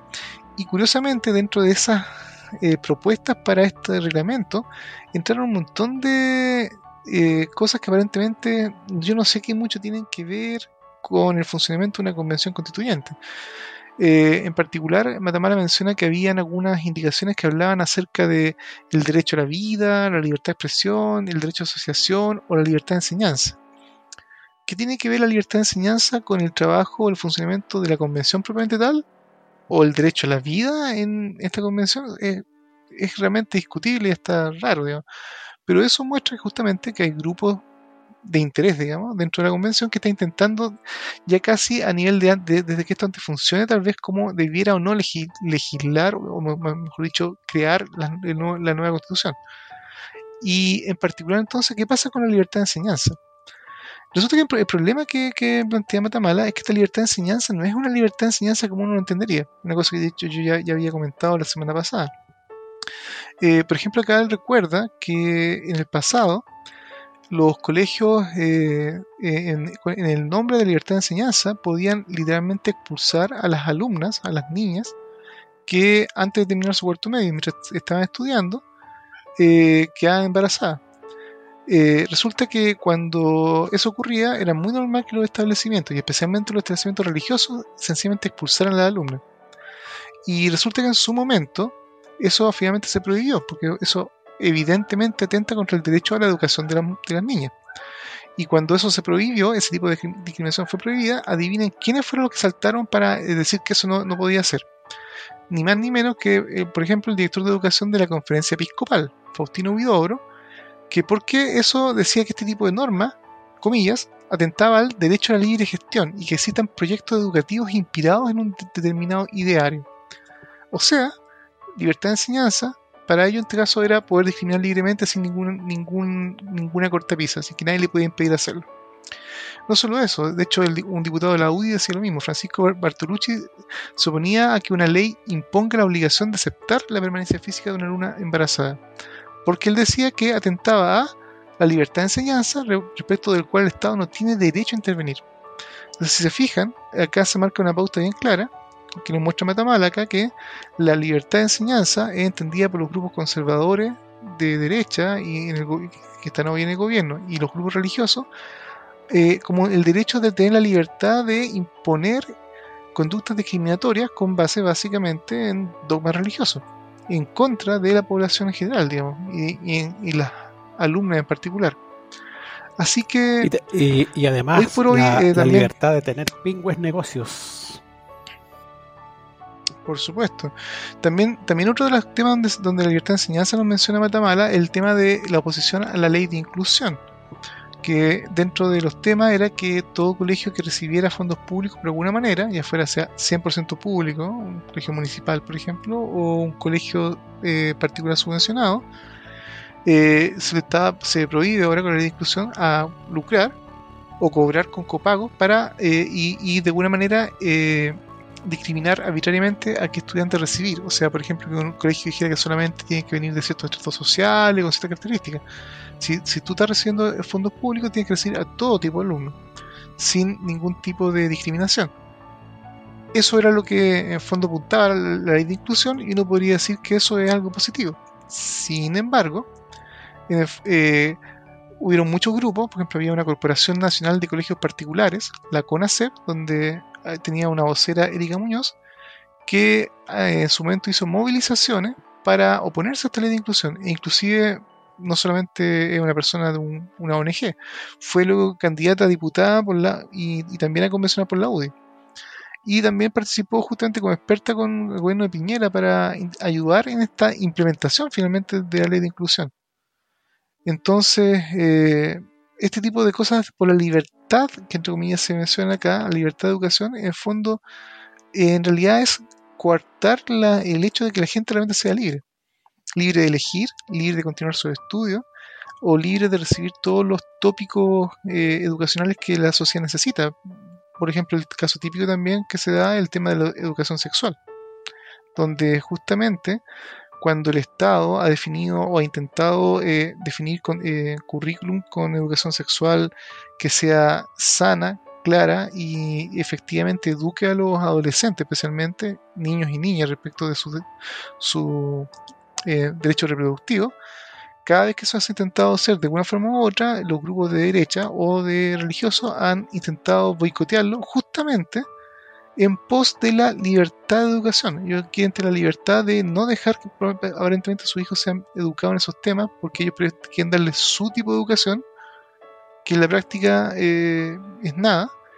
Y peor aún que justamente cuando las niñas quedan embarazadas por falta de ese tipo de educación, ellos quisieran ojalá echarla. Así que eh, lo que está en juego acá con la libertad de enseñanza, la libertad de educación, eh, y es justamente lo que concluye Matamala, es lo que él dice, un hábil disfraz para esconder intereses inconfesables. Así que la verdadera libertad de educación debería ser que los contenidos sean lo más amplios posible, laicos, y sin que ningún grupo de ningún tipo de interés, digamos, pueda coartar el derecho de los niños a recibir una educación completa por temas religiosos y morales que son bastante discutibles. Yo me pregunto cuáles son esos intereses inconfesables. Y inconfesables por ello, lo cual no quiere decir que no podamos intuirlos o derechamente deducirlos o ya derechamente eh, simplemente leerlos cuando ellos los expresan abiertamente. Quiero volver un poco al punto de los talibanes. Porque claro, uno dice, bueno, Claro, no tenemos tipos con barba y turbante y metralleta pasando por la calle matando mujeres. Sí. Pero esta gente que se cree este tipo de ideas se las toma en serio y que tiene alcance y que alcanza a tener la suficiente influencia política como para que las leyes permitan que ocurran este tipo de cosas, son la gente que dejaba fuera de los colegios a los, niños que no estaban bautizados, no aceptaban a los niños que tenían padres separados, expulsaban a las mujeres embarazadas, se oponen a que hubiera aborto y antes de ello educación sexual, son los que se eh, terminan finalmente imponiendo eh, agonías indescriptibles a la gente que tiene enfermedades terminales porque se oponen a la eutanasia, son los que promueven la segregación social en las escuelas y definitivamente tienen un tremendo negocio detrás de, la, de, la, de lo que va quedando de la educación en Chile. Entonces, tienen bastantes similitudes finalmente. Porque hay gente que se los toma en serio y hay cosas que sí consiguen hacer. Y las que consiguen hacer son terribles y son aberrantes. Así como las otras que vemos allá afuera y que viéndolas afuera son evidentemente aberrantes. Pero que aquí los árboles no nos dejan ver el bosque. Y pasamos a, acostumbrarnos a que así sea la, cosa normalmente acá. Así como posiblemente allá están acostumbrados a otras cosas lo cual no, le quita lo aberrante. Y, eso, a mi parecer, es un caso particular o, un caso primo hermano de lo que ocurre con las diferencias entre las religiones. Si, alguien viene y me dice que un, elefante con cuatro manos y dos trompas quiere que, eh, no sé, que no haya aborto, eh, sería como eh, extraño. Uno, rápidamente encontraría que, es medio absurda esa, idea. Salvo que fuera yo que cree en el elefante azul de cuatro brazos. ¿sí? Idem y mutatis mutandi respecto a la propia religión. Y, ahí hay un tema que em, e, e, es interesante evaluar en, términos de e, lo que es el debate religioso, ¿cierto? Que es muy fácil encontrar ridículas todas las demás religiones, excepto la propia y pasa a ser interesante el fenómeno que ocurre cuando se hace el ejercicio intelectual o eventualmente el debate, en caso de que se pueda dar la oportunidad, de evaluar todas las religiones con, el mismo, con la misma vara. Y, tanto así como se considera válido ciertos malos argumentos en virtud de la propia religión, ¿qué pasa cuando se concede esa veracidad a los argumentos de la religión contraria? Y así como se rechazan ciertos preceptos de la religión contraria por ciertas nociones de absurdo, ¿qué pasa cuando esa misma vara se aplica a las creencias de la propia religión? Daniel. Bueno, y a propósito de educación, eh, tenemos noticias más o menos frescas de básicamente ayer. Eh, eh, hay medios ya reportando, en este caso el BBC, que comenta que el, el, mundo de Talibán eh, abrió finalmente la escuela el, sábado pasado, o sea, ayer, 17 eh, de, septiembre, perdón, 18 eh, de septiembre, sábado.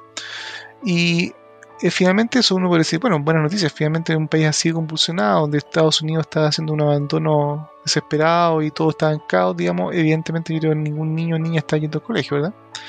Así que se abrieron las, escuelas en Afganistán, muy buena noticia. Pero el detalle es el siguiente, se abrieron las escuelas para que solamente los profesores hombres y los niños hombres puedan ir a la escuela porque, eh, entre otras cosas, dentro de la medida de los talibanes, clausuraron el Ministerio para Asuntos de la Mujer, que era un ministerio que se había creado en 2001, cuando el antiguo y previo régimen talibán fue sacado del poder, y ese ministerio justamente velaba por los derechos de las mujeres afganas, y ese ministerio fue reemplazado por el Ministerio para la Propagación de la Virtud y la Prevención del Vicio, que lo que básicamente busca e-, es... Eso es como el, eh, comité de, señora en defensa de la moral y las buenas costumbres. Eh, probablemente, pero sin mujeres, porque obviamente, ¿qué, van a estar haciendo mujeres en un ministerio? Olvide eso. Pero eh, con la misma lógica. Y resulta que ahora entonces se está prohibiendo el, acceso a las niñas a la educación secundaria, o sea, la educación de los 13 a los 18 años que vendría a ser nuestra enseñanza media. Con eso, cualquier sueño de cualquier niña de lograr eh, llegar a la universidad o tener estudios superiores para poder eh, aplicar todo su potencial como ser humano, se acabó en Afganistán. Entonces ahí vemos un caso de, yo creo, donde se ve la libertad de enseñanza cuando un Estado, justamente por temas teológicos, teocráticos, decide que las mujeres no tienen que educarse, pueden educarse solamente hasta los 12 años. Porque según ellos y según sus leyes eh, religiosas, ¿para qué quieres una mujer más educada que eso, no? Así que acá cuando se deja o se dejaba a las niñas embarazadas fuera del colegio o todo tipo de cosas, o inclusive yo creo eh, hay que pensar que inclusive el, acceso de las mujeres en Occidente a la educación inclusive no es tan, tan viejo. Eh, hace algunos cientos de años atrás las mujeres tampoco podían asistir porque ¿para qué? Ese mismo tipo de lógica, que también venía por temas religiosos, no era muy distinto del mundo talibán hace más de 200 300 años en Occidente. Así que todos estos derechos que se han ido ganando en, Occidente, eh, para en este caso la, educación de las mujeres, eh, han, sido ganados eh, no por el tema de, un beneplácito religioso que se ha ido modernizando, sino yo creo que a contrapelo y a pesar de la posición de grupos conservadores religiosos que todavía pensaban que era una buena idea que las niñas se quedaran en su casa. Y lamentablemente Afganistán en este caso está retrocediendo, bueno, en en principio técnicamente como 20 años de, de, avance, volviendo a las viejas prácticas del, sistema talibán y en el fondo como 500 o más años volviendo a prácticas que probablemente son de no sé de qué siglo, donde las mujeres no tenían ningún tipo de educación más allá de, los 12 años. Así que eh, Chile está lejos de eso, evidentemente pero la lógica detrás de estas prohibiciones, en este caso de Afganistán, y la lógica detrás de muchas de las prohibiciones en el título de la libertad de enseñanza que hacen estos grupos, en el fondo tienen el mismo fundamento. Y el mismo fundamento que no tiene fundamento ni lógico ni racional en un Estado secular. Y de lo que se ha conseguido ha tenido que hacer, bueno, algunas cosas negociando, como por ejemplo cuando Chile tuvo su separación de la iglesia en el año 1925 con su constitución de entonces. En aquella época Chile tuvo que pagar algo así, no me acuerdo el número exacto, como un millón de, creo que escudos era la época, la, moneda de la época, a la iglesia para que se, acordara, se concordara, porque hasta antes de eso el presidente de la República de Chile era patrono de, de los intereses de la iglesia. Y mm, así, y si bien Chile fue declarado o se declaró separado de la iglesia, en voz de los arzobispos de aquella época, la respuesta fue que es Chile el que se separa de la iglesia, no es la iglesia la que se separa de Chile. Y a propósito de toda esta batabola que, se produjo en, y que motivó esta carta y todo el tema de la libertad de, educación y todo el cuento, fue de entre a esta altura yo creo que no cabe seguir hablando de malentendido. Yo creo que derechamente es malintención y un afán de. Yo me, sumo a la tesis del sabotaje en contra de la Convención Constitucional. Porque ocurrió que de una serie de indicaciones respecto del reglamento interno de la Constitución se aparecía ahí un ítem que era el de la libertad religiosa. Y ese ítem se rechazó para, para esta, eh, este reglamento interno porque iba a ser abordado en las comisiones de derechos humanos y de educación. Entonces, ni siquiera era parte del texto escrito de la Constitución, sino que mm, eh, era, parte del reglamento interno. Entonces, en ese contexto, es salir alegando de que la Convención Constituyente había eh, rechazado el derecho a la libertad de educación, así como fuera un problema en la Constitución, eso es derechamente una fake news. Y tanto el presidente Piñera como una serie de otros políticos se sumaron a ese carnaval. Si ustedes ven en Twitter, salió Piñera y, todo el ejército de ministros a, a cacarear el asunto al unísono, todo en la misma línea. Eso fue una, una movida comunicacional orquestada desde el gobierno y en base a noticias falsas, ¿sí? que bueno, es otra de las tantas em, medidas que, se aplica cuando finalmente no se tiene mayores argumentos, que es finalmente una, una forma de mentira. ¿ya? Y mientras, bueno, nosotros seguimos peleando por temas religiosos, el clima, ya sabemos que es esta tendencia a largo plazo, ¿cierto? De lo que hemos venido conversando en varios capítulos de aquí del podcast, sigue con lo suyo. Las emisiones siguen, siguen creciendo, siguen aumentando. Y por supuesto, ¿para qué nos vamos a dedicar a, eso si mejor tenemos que seguir peleando contra noticias falsas y contra teócratas en el gobierno, ¿no? Porque las noticias la verdad es que no son buenas. Si bien este reporte salió dando, del IPCC, ¿cierto? Dando esta alerta roja a la humanidad, salió hace unos meses y aquí lo conversamos en extenso. La cosa no se acaba ahí y han seguido saliendo estudios y han seguido saliendo más eh, luces al respecto de cuál vendría siendo el futuro próximo que se nos avecina ya, ni siquiera lejano. Y una de las eh, nociones que cabe manejar es que la cantidad de desastres asociados a, tanto a clima como a tiempo, al tiempo atmosférico, se han quintuplicado en los últimos 50 años.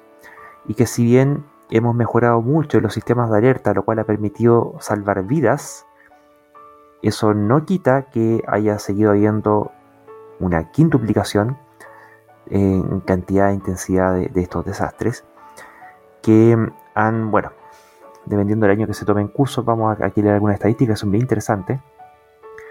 Han producido ya en el periodo de 1970 a 2019 la cantidad de 3,64 trillones, trillones gringos, que son millones, miles de miles de millones de dólares en pérdidas. Y tampoco pega esto de igual forma en todos los países. En los países no desarrollados, además que tienen entre menor infraestructura y menor preparación y, menor institucionalidad al respecto, se han llevado la, mayor parte, prácticamente el 91% de las muertes a, consecuencia de este tipo de desastres. Por ejemplo, viendo aquí los pics, porque como son cuestiones de largo plazo, a veces uno pierde un poco la perspectiva, eh, pero si empezamos a ver solamente lo que son eh, cantidades de muertes, por ejemplo, tenemos que por sequía, en el año 83 en Etiopía murieron 300.000 personas. Las tormentas, que a veces uno no, las mira tan, tan, tan, en serio, la tormenta Bola en Bangladesh, el año 1970, también mató 300.000 personas. Sequía el año 83 en Sudán, 150.000 muertos. La tormenta Gorky el 91 en Bangladesh, 138.000 muertos. La tormenta Nargis 2008 en Myanmar, 138.000. Y así, sequías, temperaturas extremas. En Rusia, en el año 2010, murieron 55.000 personas por temperatura extrema. Entonces, eh, también cuando vemos los costos y los, impactos, son impactos que habitualmente se miden en, del orden de decenas de millones de dólares cada vez que ocurre este tipo de situaciones. Cuestiones como Katrina, la tormenta Katrina del año 2005 en Estados Unidos, costó 163 billones de dólares. Eh, son, 163 mil millones. Y así, bueno, en 2017 las tormentas Harvey, María e Irma, todas 96, 69, 58 mil millones de dólares tormenta Sandy 2012, Andrew 92. Eh, pasó el, 98 eh, en China, inundaciones, 47 mil millones de dólares. Y en fin, entonces hay todo un, impacto que, está produciendo, tanto en cantidad de vidas como en, costo económico, que no es para nada trivial. Aquí les vamos a dejar el enlace para que puedan ver el detalle con, las distintas zonas geográficas, cómo venía esto afectando. Y además estamos viendo que esto está afectando también el, a toda la el clima en superficie, también en el océano, Daniel. Claro, efectivamente hay que recordar que la Tierra es un planeta que se jacta o nos jactamos, digamos, de tener un 75% de la superficie del planeta cubierta por agua. Y claro, nosotros somos los humanos animales terrestres, vivimos en nuestros metros cuadrados, digamos, de tierra, tierra sobre el agua, pero dependemos e interactuamos directa o indirectamente con los océanos. Y resulta que ahora hay nuevos estudios que muestran que el cambio climático, los modelos de, desarrollo a partir de ahora, en los próximos 80 años, eh, podrían eh, alterar hasta el 95% de los climas de la, de, la, superficie del océano. Ahora, ¿en qué consiste esto? Resulta que, hay por lo menos dos modelos que son los, que se están discutiendo los investigadores o, que prevén como posibles escenarios que pueden pasar de aquí a final del siglo.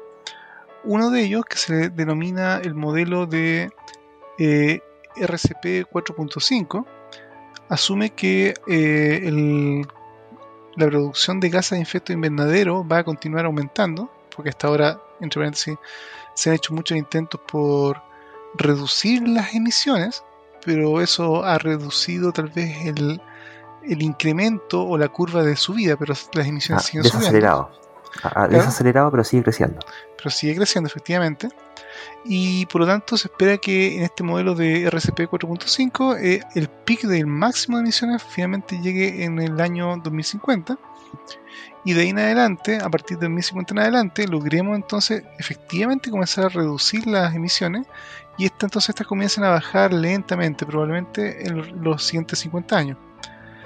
Eh, el escenario más eh, negativo que se espera sería el que se llama el RCP 8.5, que sería continuar todo como está ahora y que por lo tanto las emisiones sigan aumentando todos los años hasta el último año. O sea, nunca, todo año sea siempre más emisiones que el año anterior, básicamente. No haya un pico y baja, sino seguimos, seguimos consumiendo combustibles fósiles, etc.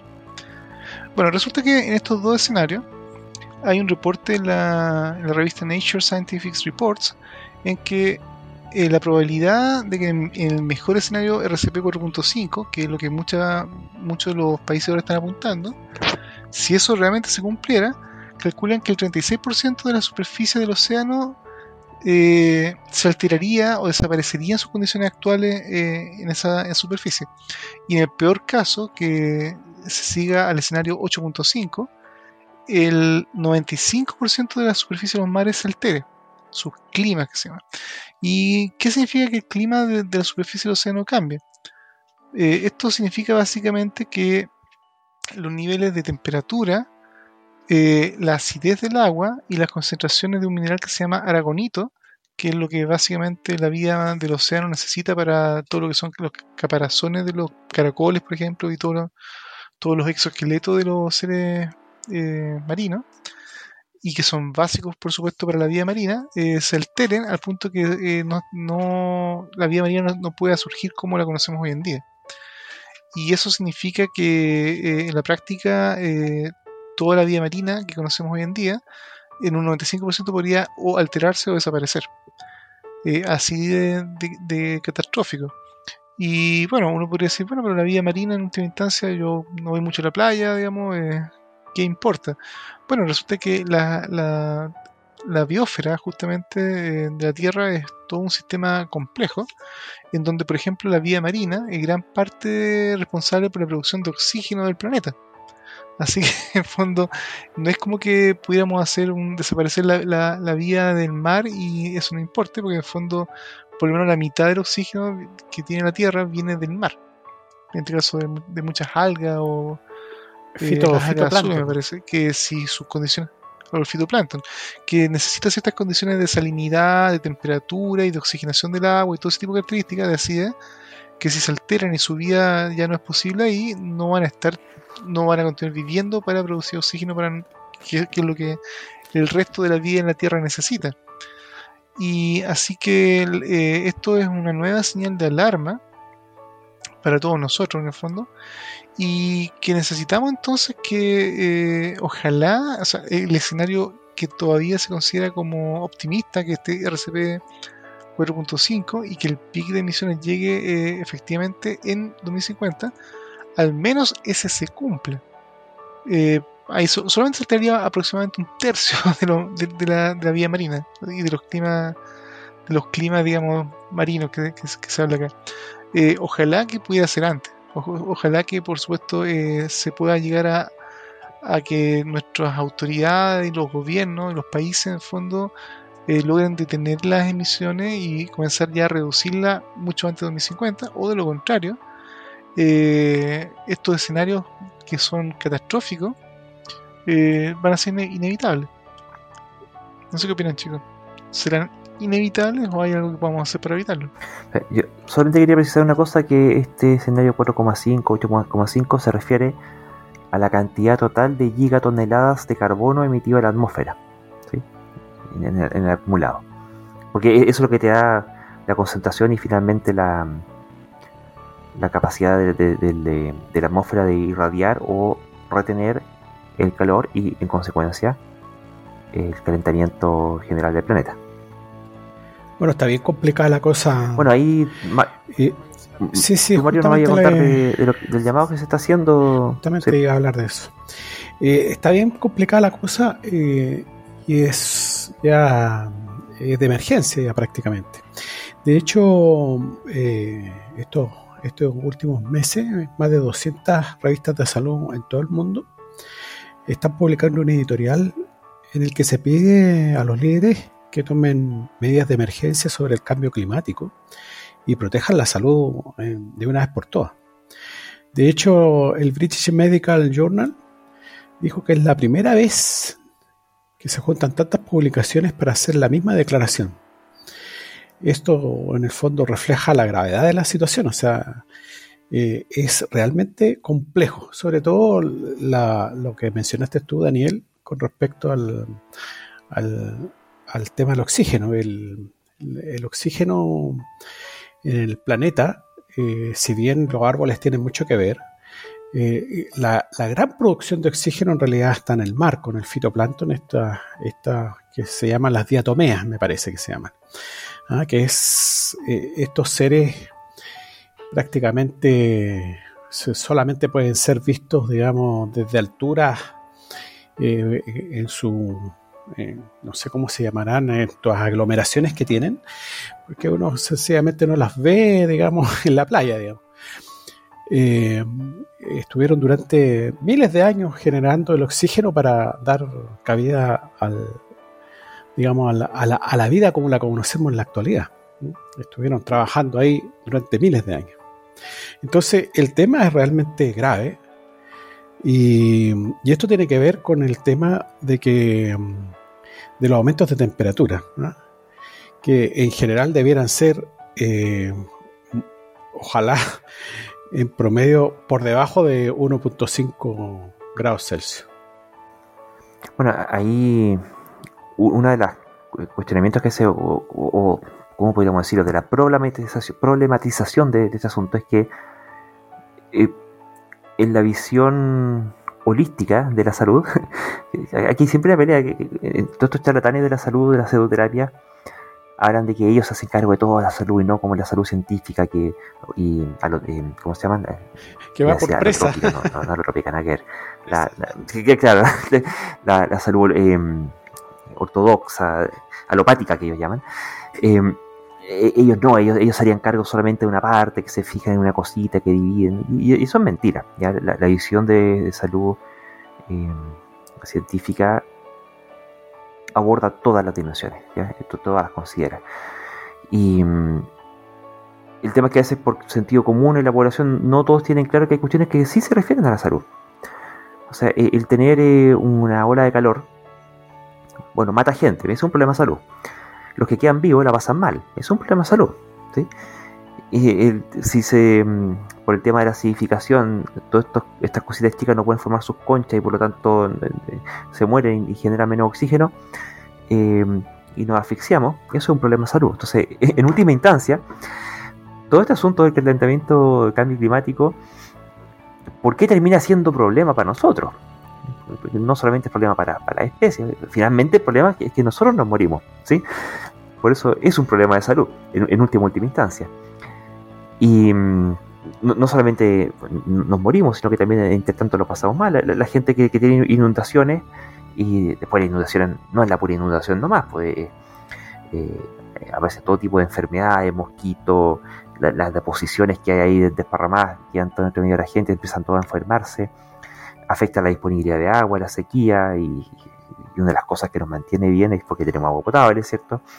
Ahora estaba viendo con todos estos em, eventos de, ríos que se desbordan, el otro problema que está apareciendo es el de contaminación por ya distintos químicos que a lo largo de, la, de la historia y la cantidad de basura que hemos tirado en los ríos va quedando depositado en el fondo del río y ahora con, con estas eh, crecidas se está empezando a desparramar, a irse al, como polvillo en el suelo donde vive la gente, donde, donde se hacen los cultivos también y, eso lo vamos a terminar finalmente aspirando y, comiendo. ¿ya? Así que efectivamente todo esto es un, es un problema de salud y además también es un problema económico no solamente por efectos de, de los gastos directos que significa tanto en términos de aseguramiento, como hablamos hace algunos capítulos, y en términos de reparación, sino que también en términos de crecimiento, Daniel. Sí, efectivamente, todo lo que estamos hablando, los desastres climáticos, eh, tormentas, muertes, inundaciones, eh, uno imagina que tiene costos, ¿verdad? Y esos costos en tanto en, vidas humanas como en infraestructura, eh, lucro cesante, digamos, de días y semanas de que la industria de un país pueda volver a trabajar si has tenido un desastre climático, todo eso tiene necesariamente que impactar la economía.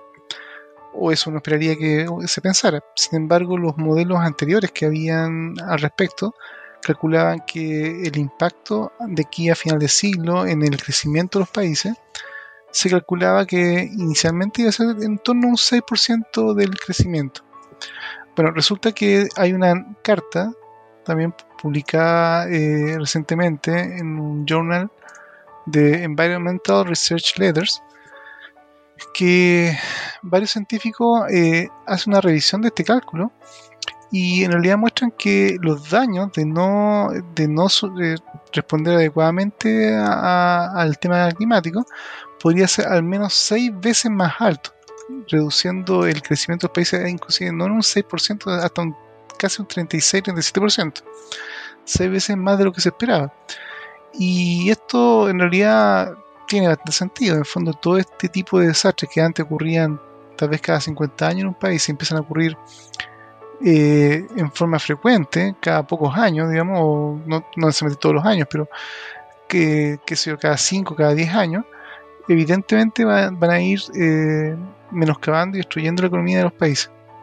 Y la verdad es que los expertos eh, ven que lo que esto está mostrando es que es mucho más barato hacer el gasto y, e invertir en reducir las emisiones ahora que pagar los resultados de los costos de, justamente reconstruir o intentar eh, hacer efectos del cambio climático a posteriori.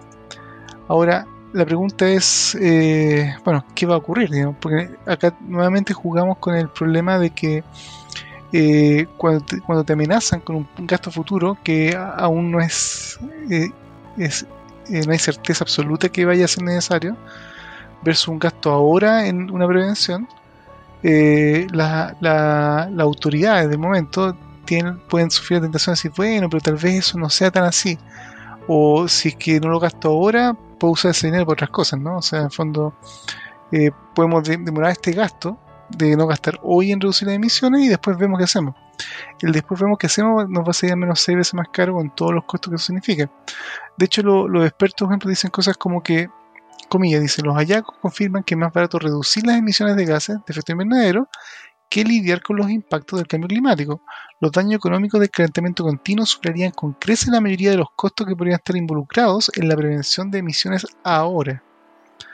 Así que, nuevamente, o sea, aquí en el fondo están todos los expertos gritando que el rey está desnudo, digamos, o que hay fuego, humo, llamas, digamos, y eh, los líderes mundiales, digamos, no sé qué están esperando, solamente quieren tomar decisiones pronto ya, que son, como se dicen, se necesitan ahora. Bueno, en, paralelo ocurre que eh, dentro de este daño económico generalizado, aquí hablan de que se estiman que cada tonelada emitida de CO2 produce un daño distribuido aproximadamente de 3.000 dólares. Y, yo quisiera una apelación hacer respecto del sentido, un sentido común, digamos, que en general la prevención suele ser más barata que la, que la reacción. O prevenir es mejor que curar. Hasta por argumentos fundamentales de leyes físicas básicas de, de entropía, ¿cierto? Si todo tiende al desorden y para ordenar tienes que gastar energía y por eficiencia de máquina vaya a gastar más de lo que necesitas, de lo que eh, ordenas. Entonces, eh, en principio, en general, es que mejor, más vale evitar desordenar. Y mm, aplica este. Y a mí me llama mucho la atención en ese sentido la, el cortoplacismo y yo iría incluso hasta la estrechez de criterio con la que se evalúa esta, esta cuestión. Porque ciertamente esto va a significar un ajuste, va a hacer la pérdida, va a tener un impacto económico. Y una cuestión que es ciertamente indeseable. Pero no me cabe en la cabeza que ese impacto económico que va a ser grande eh, se, se, exacerbe tanto al punto de llegar a desestimar el todavía mayor gasto y costo futuro. Eh, eh, es absurdo. Más vale ponerse colorado una vez antes que morir más adelante. Salvo que, bueno, y yo creo que un día les voy a traer un artículo para que discutamos, que en realidad, bueno, ocurre que entre las mega fortunas y, los gobernantes viven un presente como si no hubiera futuro. Y en ese futuro no están ellos porque se van a morir y lo están pasando bien hoy día, así que ¿quién más da? Y los que nos vienen de recambio, bueno, problema de ellos. Total, que se mueran los otros. Yo, cuando ellos se estén muriendo, yo ya me voy a haber muerto y voy a haber disfrutado esta vida. Y creo que hay un, un egoísmo transgeneracional que, con el cual yo soy solidarizo, eh, por ejemplo, con, lo que ha manifestado esta chiquilla, la, la Greta Thunberg allá en, en Suecia, de que ven que el, presente hoy día de un joven, si haces una, una, una, evaluación desenfadada de qué es lo que se viene en términos climáticos, em, no queda mucho espacio para el optimismo, la, verdad. Como, que no, hay futuro. Bueno, y si no hay futuro, bueno, ¿para qué estudiar? Si, vamos a estar jodidos igual no, es eh, descabellado ese, razonamiento. Bueno, yo ya hace tiempo que vengo planteando de que en el fondo todo este es un gran, gran zapato chino, porque tal vez tenemos algunas herramientas tecnológicas como para eh, superar esto, pero eh, estamos atados a, cuestiones económicas que, que son un lastre en realidad. O sea, eh, es súper complicado. Yo, la verdad que lo veo muy negro todo debido a eso. O sea, tal vez, tal vez como te digo, hay cosas tecnológicas que nos podrían salvar, que nos podrían dar, pero las decisiones políticas, digamos, no tienen nada que ver. O sea, yo no sé si... Bueno, además que no contamos, por ejemplo, con las herramientas económicas, por ejemplo, ¿no es cierto?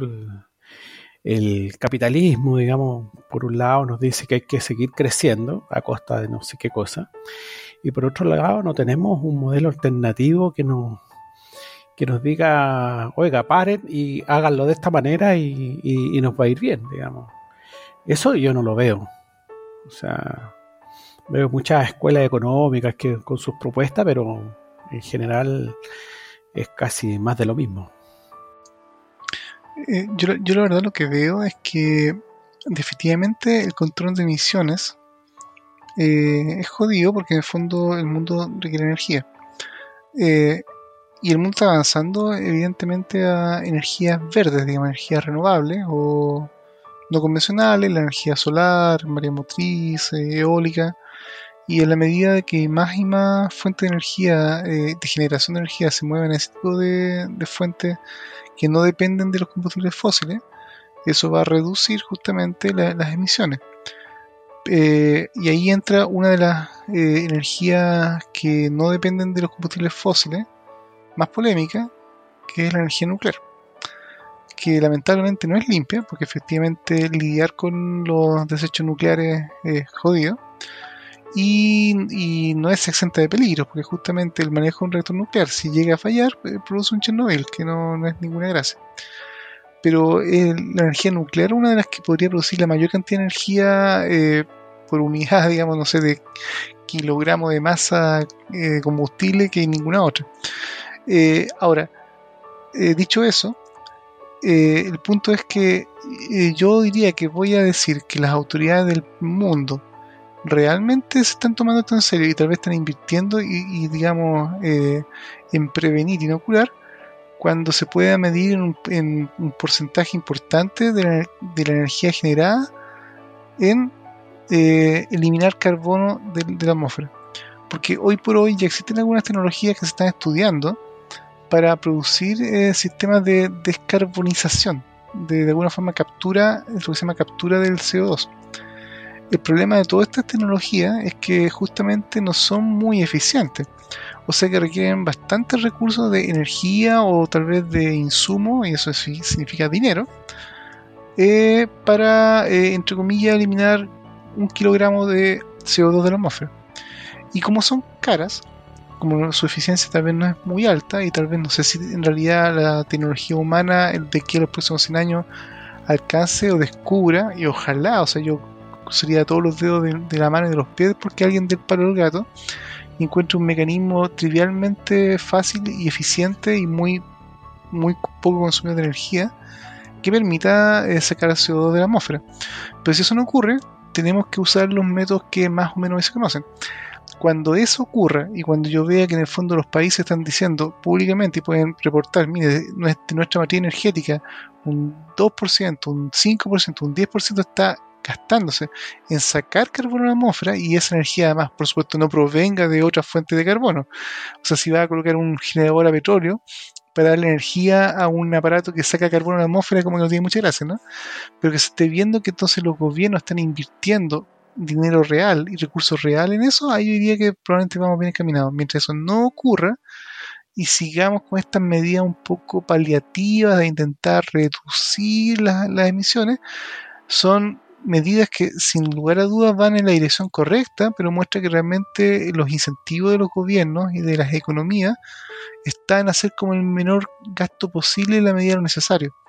Pero ese, ese gasto en la medida de lo necesario es un hecho que no va a dar abasto y nos va a llevar al desastre. Así que espero que pronto, y ojalá que no pase de final de esta década, que ese tipo ya de, tecnología no sean como una cosa que sale como en los noticiarios, como una curiosidad siendo estudiada, sino que se vea que los gobiernos están ya creando plantas, conectando plantas a la, a grilla eléctrica y gastando energía y morlaco justamente en decir, mira, aquí ya estamos sacando toneladas de, CO2 de la atmósfera activamente. Ojalá eso lo logremos ver pronto o probablemente no haya vuelta. Bueno, esa es una, es una pieza de puzzle, porque en realidad, si nos ponemos a pensar, la contaminación no solamente eso, sino que es, por ejemplo, no sé, ayer o ayer no recuerdo cuando estuve viendo unas noticias de en Bolivia que debido al cambio climático se han ido secando algunos lagos y, debido a eso ha ido apareciendo miles y miles de toneladas de plástico que han sido eliminados quizás desde qué tiempo al lago y la, ahora que se están secando están apareciendo pero miles de toneladas de botellas plásticas. Entonces la contaminación eh, eh, es un tema que nos está llegando a todas partes. Eh, en, China, por ejemplo, ya, ya no recuerdo en qué país, ya no estaban recibiendo la cantidad de basura electrónica que, estamos eliminando. O sea, la cantidad de celulares, notebooks que vamos eliminando es industriales, ya los tipos ya no, ya no hayan que hacer con tanto de este tipo de cosas. O sea, hay, hay, hay hemos, hemos ido haciendo de problemas que da la impresión de que son, eh, son muy pequeños, los hemos ido haciendo a tal tamaño que ya son casi inmanejables. Bueno, ahí es donde aparece un, artículo en la de sitio Contexto y Acción que tiene cierta, una cierta orientación política y ellos plantean o titulan que el IPCC advierte que el capitalismo es insostenible. claro, bueno, el tipo de cuestiones que eh, inmediatamente sacan roncha porque se habla contra el capitalismo y la cuestión y que acaso los comunistas eh, no han hecho lo mismo y, qué sé yo. Pero em, resulta que de fondo eh, ellos, citan, bueno, varios temas que em, no olvidemos que dentro de las propuestas que hacen a nivel de IPCC, ellos plantean lo que llaman el desacople entre el crecimiento y las emisiones. O sea que de alguna forma pudiéramos crecer sin emitir. Al parecer habrían formas en las cuales eso podría ser posible. Me imagino que eh, después de que se hayan superado varias, varios otros problemas, quizás pudieran llegar a eso. Siendo que los problemas anteriores también quizás puedan llegar a superarlos, no lo sé.